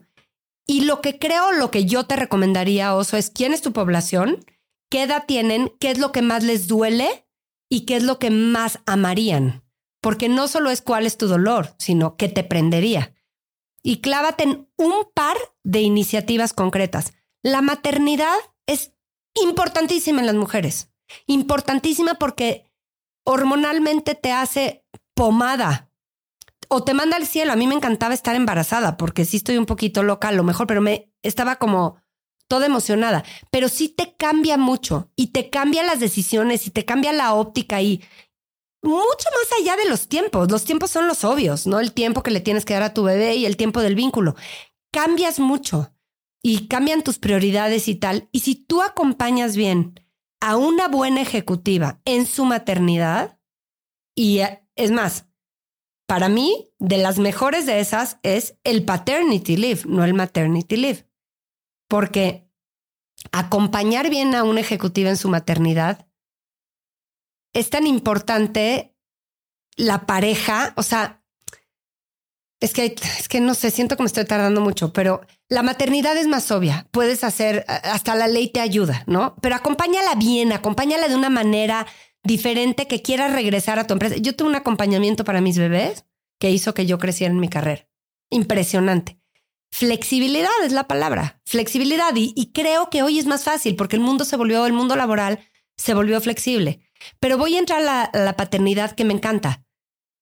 Queremos también cambiar roles, ¿no? En el feminismo, que no los hombres sean los proveedores y las mujeres las que reciben, que los hombres cuiden. El tema de cuidados, que es una agenda importantísima de la ONU, por ejemplo, en, en el mundo y en este país las estadísticas son brutales. Las que cuidamos somos las mujeres, a los hijos, a los viejos. Por eso en la pandemia, pues otra vez lo de las mujeres y la empresa se fue a la goma, porque retrocedimos muchísimos años porque las mujeres cuidan, los hombres no. Los hombres no cuidan enfermos, no cuidan hijos. Hay que trabajar en la cultura de cuidados para los hombres, para que entonces la mujer se pueda ir y el hombre pueda estar cuidando a los hijos y en el chat del infierno de los colegios. Esa es una. Y la otra es porque en la empresa, cuando una mujer sale de la escena, muchas veces toman su lugar, sus funciones, y eso le da mucha angustia. Y regresa antes de su maternity leave, muchas veces por eso.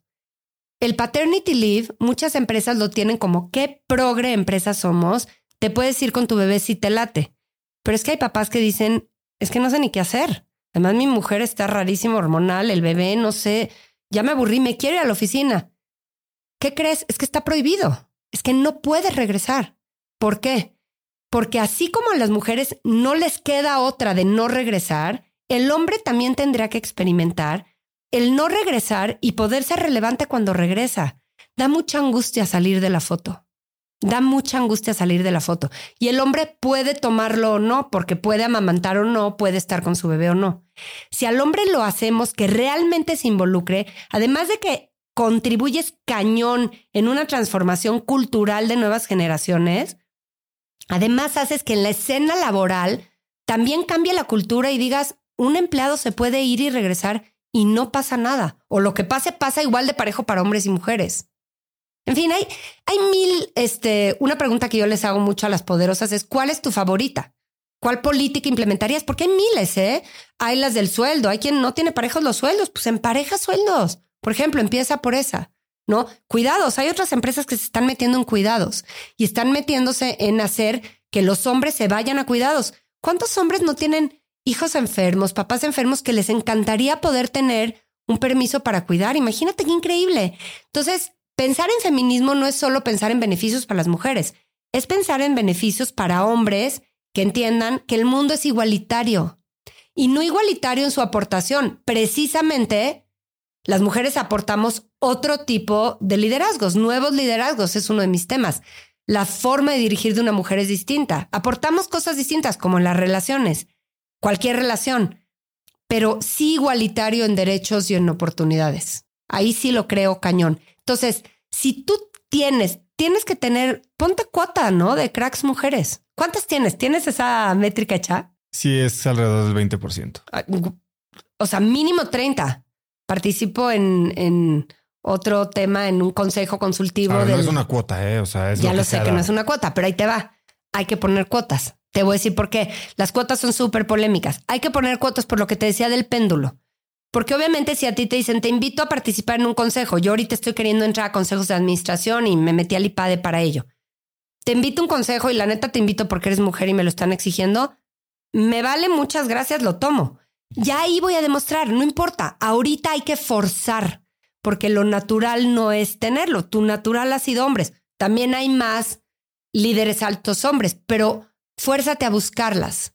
Porque te digo, participo en un consejo del club, el club del 30%, que es una cosa británica y que ya tiene un capítulo México, y que aquí lo que hace es, tenemos que tener al 30% de las líderes arriba, porque hay, se comprueba, está muy comprobado por muchos lados, tú no puedes hacer un cambio sistémico si no tienes un mínimo de 30%, en nada, en nada. Entonces, si en verdad queremos tener empresas diversas, por lo menos tiene que haber 30%. Y voy a ser todavía más estricta para que veas qué lejos estamos. 30% en la, hasta arriba. Porque pues, muchas empresas dicen, te voy a contar mis métricas, estoy impresionantemente bien, tengo 60% de mujeres. Claro, puras operarias, pero todo tu consejo directivo son hombres. Hay que tener 30% de mujeres en los consejos, en las mesas directivas, porque ellas son las que van cambiando el sistema, las otras no. Y el gran reto, que es el que tienes tú enfrente, es cómo pasar de la base de empleadas a líderes cuando... En mi empresa no son empleadas, ¿No? son, las directoras. Ya estás con directoras, muy pues bien. de mis reportes directos yo creo que el 60-70% son Está genial y cada vez hay más, pero todavía, o sea, el grueso del país falta muchísimo, porque estamos en... Suele pasar que los grandes brincos de carrera coinciden con tu edad reproductiva. Y pues muchas mujeres, un poco porque las empresas no las apoyan, porque no hay políticas públicas y otro poco por sus propios sesgos. Yo nunca olvidaré una entrevistada mía en el podcast. Yo tenía un podcast de mujeres en expansión. Se llama Mujeduría, que ahí sigue colgado y que fue padrísimo. Entrevisté gente increíble. Es como el precursor de Buena Banda. Ya es diferente Buena Banda, pero fui podcastera hace dos años por dos años. Y una de mis entrevistadas me decía, es que yo me caché una vez, soltera, ¿eh? No queriendo aceptar una oportunidad laboral porque decía, es que algún día me voy a embarazar. No tenía ni novio. O sea, olvídate de, ya estaba pensándolo, no tenía ni novio y ya ella misma decía, no voy a levantar la mano porque algún día me voy a embarazar. Imagínate. Entonces, ahí es donde te digo que hay mucho que hacer todavía en términos de, de cultura, de, empieza a decir por favor que eres feminista, te lo encargo. En lo que cambiamos en la marca, pero es que sí eres feminista, Oso, sin miedo. Lo soy. Eso. Hablando de Mujeres Poderosas, que es una edición que tú también eh, empujaste mucho en expansión y mujeduría, tengo una pregunta de alguien que ya mencionaste ahorita y que me dijo, pregúntale por qué nunca se puso a ella. Ay, Carla Berman. Carla siempre deseaba que yo fuera poderosa. Jaja, para nada. Para empezar, porque no te pones. Porque los rankings de expansión son muy serios. Y Mujeres Poderosas, hay todo un equipo increíble de gente que trabaja muchos meses para respetar eh, una serie de variables que se consideran en los cuestionarios de las mujeres poderosas que mandan. Digo, a lo mejor las ultra top que salen en los primeros lugares no mandan su cuestionario y se pueden sacar todos sus datos.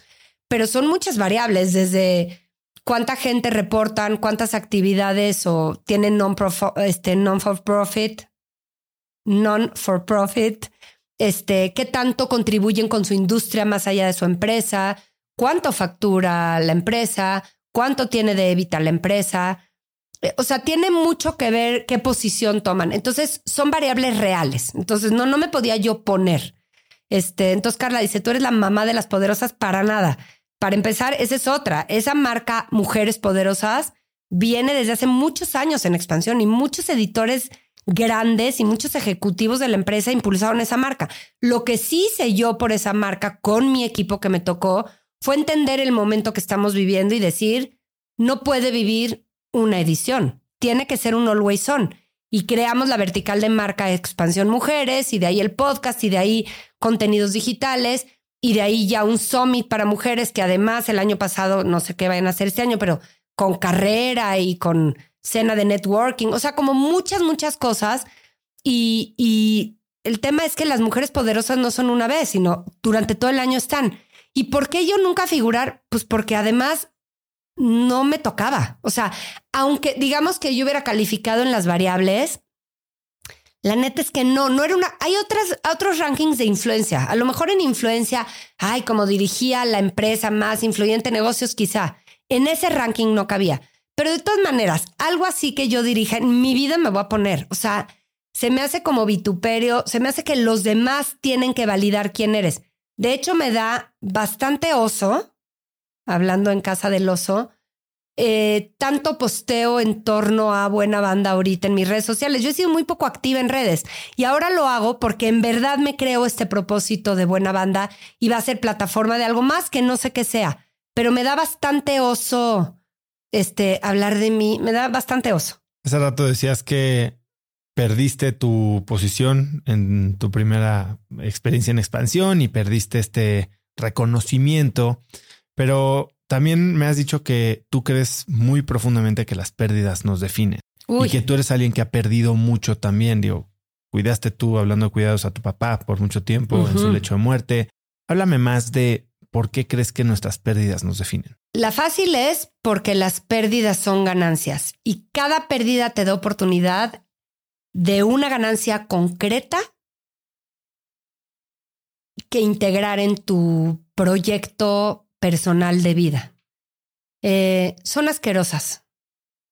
Justamente ayer estaba en un velorio y me da, fíjate que me da un coraje la muerte. Lo primero que me da es mucho coraje. Odio el diseño de la muerte, lo siento Dios, me parece pésimo. O sea, de repente estás vivo y de repente te mueres. Qué mal humor, qué dolor hay de muertes a muertes. Es horrendo perder. Concretamente la muerte. Eh, pero el 100% de los casos que he perdido y tengo pérdidas importantes, he recibido mucho, mucho, mucho de ganancia. Que no es equiparable. Por ejemplo, yo perdí a mi mamá, mi mamá se murió yo recién casada. Fíjate cómo me destruyó mi tiempo de recién casada. O sea, se, le ocurre morirse cuando yo llevaba un mes. Me la pasé llorando, ¿no? En fin, perdí a mi mamá y es una pérdida importantísima la pérdida de la mamá. Yo tenía 29 años y me dolió. O sea, fue la primera gran experiencia de pérdida de se me el mundo no existía. Y fue muy largo mi duelo y tal. Y luego digo, haber perdido a mi mamá me dio a ganar a concretamente dos madrastras, dos novias que tuvo mi papá, a las cuales adoré, que no fueron ya mis madrastras, yo ya estaba casada, les digo madrastras un poco de carrilla, pero me dio oportunidad de conocer a dos personas increíbles, una en un momento y otra en otro. Si mi mamá no hubiera muerto, yo a esas dos personas no las hubiera conocido, de entrada conocido. Pon tú, eso es como muy concreto. Nadie quiere que se muera su mamá y no hubiera yo querido que se muriera y nunca hubiera elegido ese camino, pero siempre te da otras. Y también creo que las pérdidas te van haciendo decidir para, para seguir fuerte y seguir vivo y seguir creciendo. La muerte es especialmente difícil porque como nadie va a sustituir a esa persona, pero sí a lo mejor tus actividades, tus amigos, a lo mejor sí, voy a decir una tontería, pero si mi mamá hubiera vivido, yo hubiera sido una niña más niña, ¿eh? Entonces si era niña mexicana más de que me casé y invito a mi mamá, este, y voy con mi mamá de compras. Bueno, no, no hubiera sido esa porque nunca era esa, pero no importa, hubiera visto más a mi mamá y le hubiera dedicado menos tiempo a mi carrera y a conocer otras personas. No lo sé. Este, sin hablar de la muerte, yo me divorcié y es la pérdida más grande que he tenido. Fíjate, más allá de la muerte, o sea, la muerte de mi proyecto familiar me dolió como no puedo creer que algo te pueda doler. Y sin embargo, haber perdido eso después del tiempo, ya que te curas, esto se dice ya que te curas del duelo. Para empezar, tengo un novio espectacular, increíble, que pues no, no cabía en mi, en mi paquete no hubiera cabido un novio y una familia. Entonces, bueno, hoy me dio la oportunidad de conocer muchísima gente y de estar emparejada hoy con una persona increíble. Pero además, el yo haberme quedado sin ese sueño familiar me obligó a reconstruir mi familia. Desde la parte laboral me puse a trabajar como loca y no es consciente, ¿eh? no es una cosa que decides así, pero mi crecimiento y mi proyección profesional no hubiera sido la misma si yo no me divorcio. La casa que me compré, que me fascina mi casa que me compré, no me lo hubiera comprado si hubiera seguido casada. No, me hubiera comprado otra. Esa no, y es la casa más bonita de México. Chiquitita, ¿eh? pero adoro mi casita. Este, y otra importante, toda la, la configuración de la nueva familia como es, en la que cabe mi novio y en la que cabe mi ex marido como papá de mis hijos, porque es una familia compuesta, moderna, amorosa, y hoy veo como una oportunidad de enseñarles a mis hijos y de aprender todos a convivir con lazos que no son novios, pero donde lo principal que yo en algún momento prometí o me prometí cuando me casaba, que es lealtad, que es amor a, o sea, amor sin cortapisas, a prueba de todo, apoyo, respaldo, sigue existiendo en mi familia. Y mi ex marido y yo nos apoyamos mucho y él está presente en mi casa y con mis hijos. Y, y sin embargo, eh, la posición que tiene Ricardo, mi actual novio, es muy fuerte también en mi familia y mis hijos fluyen con que así son las familias modernas. Y se me hace que hasta sin querer queriendo, puedo ser agente de cambio en cómo vivir eh, en familias de hoy. Has hablado mucho de conocer a gente, ¿no? Te permitió la muerte de tu mamá conocer a dos personas, la, tu divorcio conocer a alguien más. Y hablábamos hace poco también de networking intencionado. A ver, tú conoces al dirigiste la revista de sociales más importante de México, la sí, luego Grupo Expansión, sí, sí, sí, sí, de México. Y luego ya con 51 años uno junta muchos contactos. ¿eh? ¿Qué es el networking intencionado? ¿Cómo desarrollas un buen network? Porque mucha gente que escucha cracks me dice, bueno, es que todos ellos pudieron porque conocían. Si es el who not what, ¿no? Sí, total. Eh, pero pareciera que todo el mundo nace con este networking, no se puede desarrollar. Y yo, y yo creo que es diferente. Sí, fíjate, me encanta el tema. Aquí me voy a acordar de Miguel de la Vega, periodista de Reforma, que algún día nos dio algunas clases en la Ibero y nos regaló a todos los que estudiamos una libreta de teléfonos. O sea, eso, es una antigüedad como de, de, mercado de pulgas hoy en día. Una libreta de teléfonos para que con nuestros, con nuestras iniciales para que apuntáramos todos nuestros contactos que nos iban a servir en la vida como fuentes periodísticas. Nunca sabes cuándo necesitas una fuente, ¿no? Cuando eres periodista. Este, y desde ahí puse atención en lo importante de conservar mis contactos. Hoy no tengo esa libreta, claro que no la tengo, creo que la tengo guardada, ¿eh? por cierto. Pero existe WhatsApp. Los contactos no sirven si no los usas. Y WhatsApp es la herramienta de tus sueños, porque es rápida, porque es práctica, porque no es invasiva, porque si quieren te dejan en visto, ¿eh? Depende de tu efectividad de cómo abordas que alguien te conteste o no. ¿Cómo abordas? La hora es muy importante. La gente muy ocupada está muy ocupada, no está para estar WhatsAppeando. ¿Quieres que algo le llegue a un líder? Mándaselo a las antes de las 8 de la mañana. A las 7, mejor. Breve. No voice chats. Y no empiezas con un hola, ¿cómo estás? No, hombre, hola, ¿cómo estás? No sirve en lo laboral, no sirve. Directo, con lo que necesitas, muy puntual, escrito. Lo que quieras que se, no se le olvide escrito, nunca hablado. Hablado es para mensajes de amor. También se dan en la mañana, después de meditar, no sabes cuántos mensajes de amor le doy a la gente yo, pero esos son diferentes para hablar con tus amigas que viven fuera y dejarte eternos podcastcitos. Este, pero WhatsApp es una joya. Yo, tú trabajas mucho por WhatsApp. Muchísimo. Yo muchísimo. Es una joya. Y te permite además reconectar con gente que no has visto. Te permite acordarte de alguien por algo y mandarle una foto y decirle, me acordé de ti, órale, hay que vernos. Eh, hay que usar a la gente. Esa es otra. A la gente le da mucho miedo el concepto de que todos nos convenimos. Todos nos convenimos. Incluso tu mujer te conviene. Todos nos convenimos. Y yo no tengo Nunca he tenido ningún pudor con eso. Te casas con quien te conviene, te juntas con quien te conviene, ves a quien te conviene. Nadie se ofenda, todo el mundo lo hace, nada más que unos no lo aceptan. Eso no quiere decir que no tengas grandes amigos que adoras y que extrañas y no los ves como querrías, pero es que en este momento de tu vida personal o de tu vida profesional te conviene. A ver, ¿quiénes acaban siendo tus amigos? A los que ves más, los que tienen hijos de tu edad. ¿Por qué? Porque te conviene estar en las cubas mientras los niños corren. No te conviene el que ya tiene a los hijos grandes y ya le fue cañón y tiene mucha lana y va a hacer viajes impresionantes cuando tú estás en Tepoztlán. O sea, te juntas con quien te conviene siempre. Entonces, ¿quién te conviene? ¿Para qué? Búscalo y sé honesto. Lo que sí no se vale es ser utilitarista con las personas, sacarle siempre para ganar. Siempre ponte al servicio de los demás. Yo soy una fiel creyente del liderazgo de servicio y el networking es una herramienta de liderazgo. Y entonces, si yo pretendo que a mí me sirva algún contacto para lo que sea, es toma y daca. Yo siempre estoy dispuesta a dar. No digo, a veces mi tiempo para un consejo y relaciones millones. A mí tú dime que te presente a alguien y no sabes qué generosa voy a ser. Ahora, te voy a decir cómo lo abordamos, vamos a ver quién, por dónde, y no te puedo garantizar efectividad pero hay que dar, dar, dar, dar, dar y entonces vas a recibir.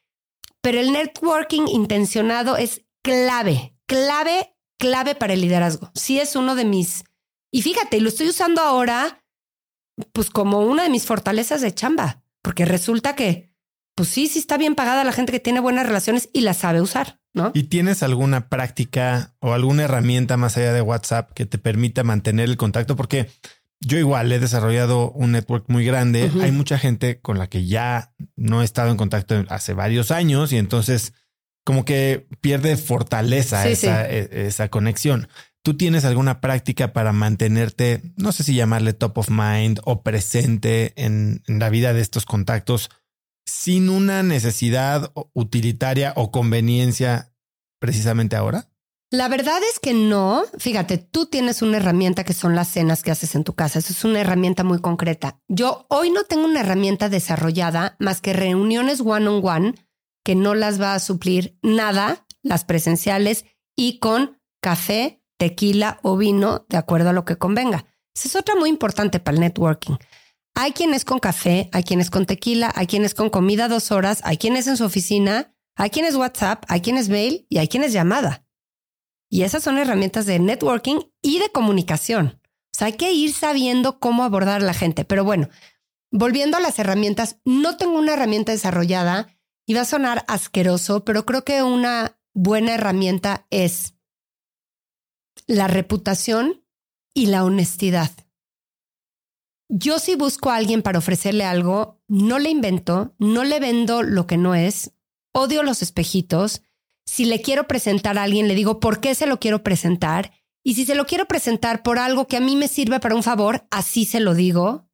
Es decir, eso suma, la honestidad suma la reputación. Es que la congruencia y la consistencia es tu mejor herramienta para la vida y para la chamba y para el networking.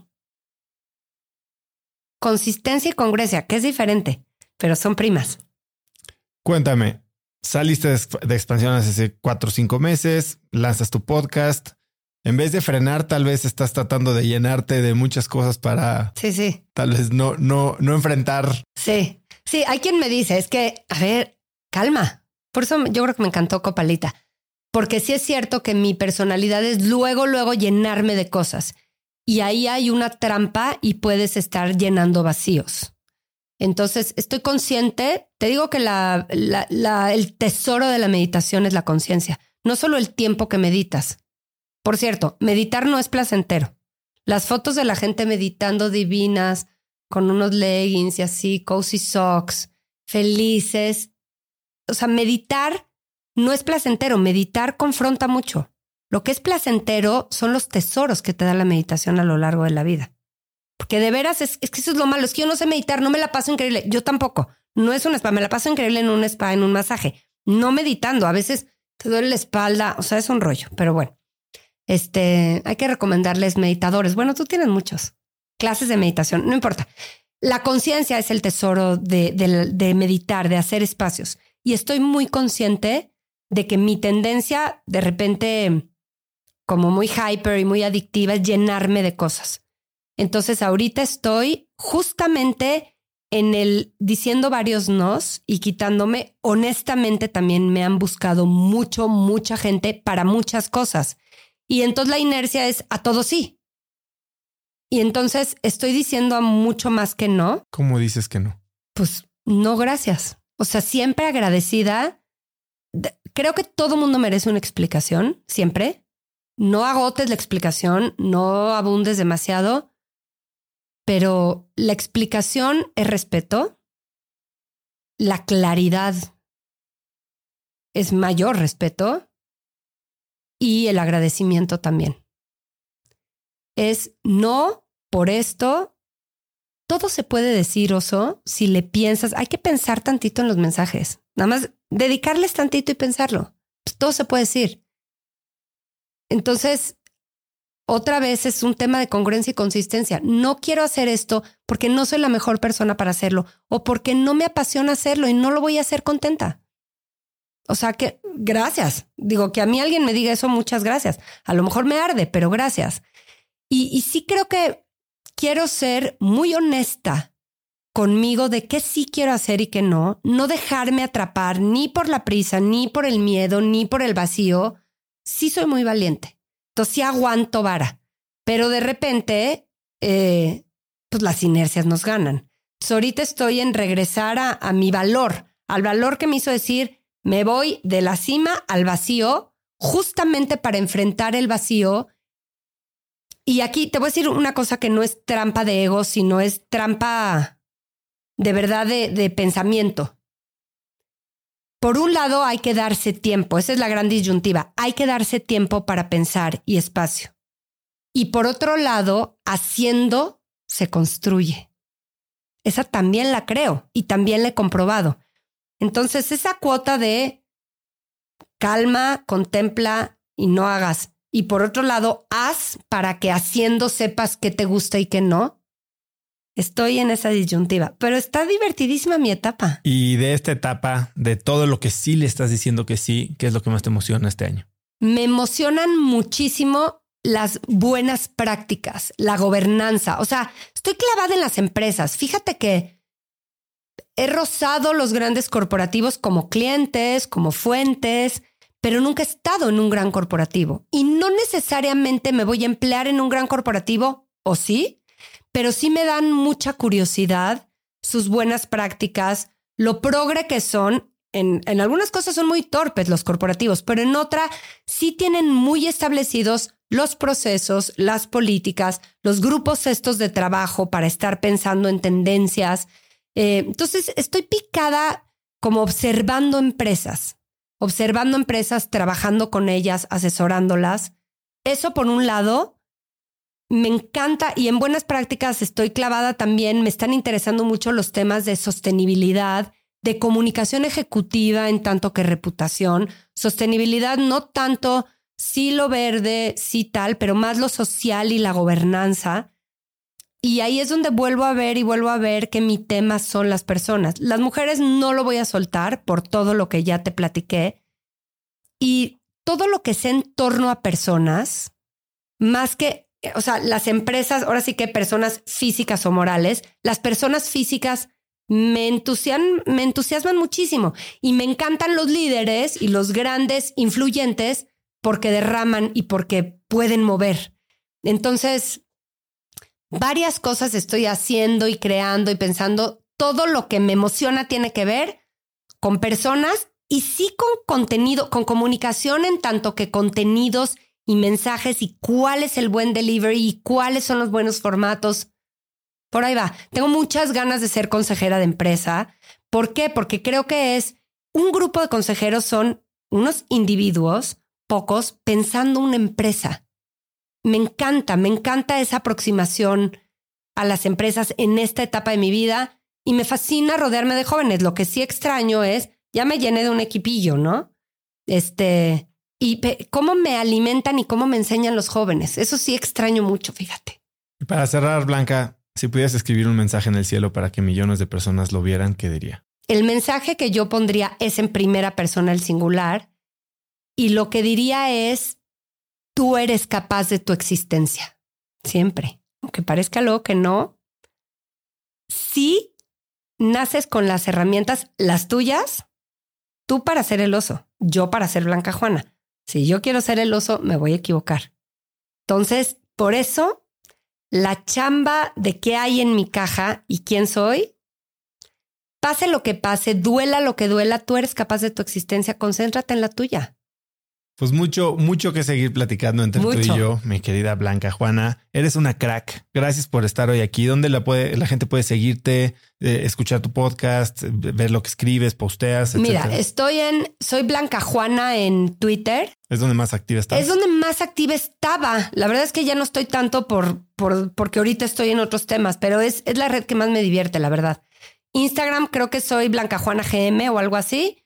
Este, y ahí estoy posteando todos los contenidos que traigo de buena banda y en LinkedIn me hicieron Top Boys, entonces estoy como muy comprometida a estar posteando contenidos y pues ya. ¿Algo que quieras agregar? Nada, Oso, que me encanta tu proyecto y que, y que sí, vamos a seguir hablando mucho como dices. Este, nada, Mil gracias a ti. Gracias por estar y aquí. a tu equipo. Si te gustó el episodio, por favor, compártelo con alguien usando el link cracks.la diagonal 267. Ahí también vas a encontrar todas las notas a todo lo que mencionamos el día de hoy y puedes comentarlo en WhatsApp, en boca en boca o puedes contarle simplemente a alguien para ayudarnos a que los episodios de Cracks lleguen a más y más gente. También suscríbete a Cracks Podcast en Spotify, YouTube o Apple Podcasts y si es ahí, califícanos por favor con cinco estrellas para que más gente nos pueda encontrar. Por último, antes de irme, si quieres recibir todos los viernes un correo de mi parte con cinco artículos, libros, gadgets, frases, cosas que me recomiendan mis amigos, mis invitados o que encuentro en internet y que creo que pueden ayudarte a tener una vida más productiva o a empezar una conversación interesante este fin de semana, Puedes hacerlo totalmente gratis registrándote en Viernes de Cracks. Cracks.la diagonal viernes, déjame tu mail y muy pronto voy a estar en tu inbox. Te dejo aquí también el episodio con Carla Berman, de quien hablamos en este episodio con Blanca Juana, y en los comentarios voy a estar anunciándote algunas de las últimas cosas que están pasando aquí en Cracks Podcast, así que no te los pierdas. Eso es todo por hoy. Yo soy Osotrava y espero que tengas una semana de cracks. Si tienes una empresa, esto te interesa. El 14 de mayo voy a tener una plática cruda y honesta con Simón Cohen, fundador de Enco Global, una de las empresas más rentables del mundo, sobre lo que se necesita para crecer tu negocio. Después de muchos años en el mundo del emprendimiento y con la perspectiva de los cracks a quienes he entrevistado, hoy sé que la realidad es que no existe un secreto si es que quieres escalar. Lo que sí funciona es tener hábitos y sistemas sólidos, claridad en tus metas y aprender de quienes lo están logrando todo hoy, en tiempo real. Te invito a Business Hackers, un evento virtual en el que por primera vez Simón nos contará los detalles de su negocio para entender qué hay detrás de ese éxito y qué es lo que se necesita para replicarlo en tu propia empresa. Conéctate a Business Hackers desde donde estés el próximo 14 de mayo. Inscríbete hoy mismo en cracks.la diagonal hackers y encuentras el link en la descripción de este episodio. Este episodio es presentado por Diri Móvil, la innovadora compañía de telefonía celular que conecta a cientos de miles de mexicanos. Yo no sé a ti, pero lo peor que me puede pasar es quedarme sin datos en mi plan o quedarme incomunicado en eventos y no poder trabajar desde donde esté. Platicando con amigos sobre este problema, hace unos meses conocí Diri, que es el líder indiscutible en la venta de eSIMs digitales que puedes usar como línea principal manteniendo tu número actual o también como línea secundaria para siempre estar conectado en México, Estados Unidos y Canadá. A través de la aplicación de Diri puedes gestionar tu línea y elegir entre diversos planes como el que yo uso de 40 gigas al mes por solo 279 pesos. Por escuchar cracks, Diri te regala 7 días de servicio ilimitado totalmente gratis descargando tu eSIM gratis en diri.mx diagonal cracks. Diri se escribe D de dedo y R I.mx diagonal cracks.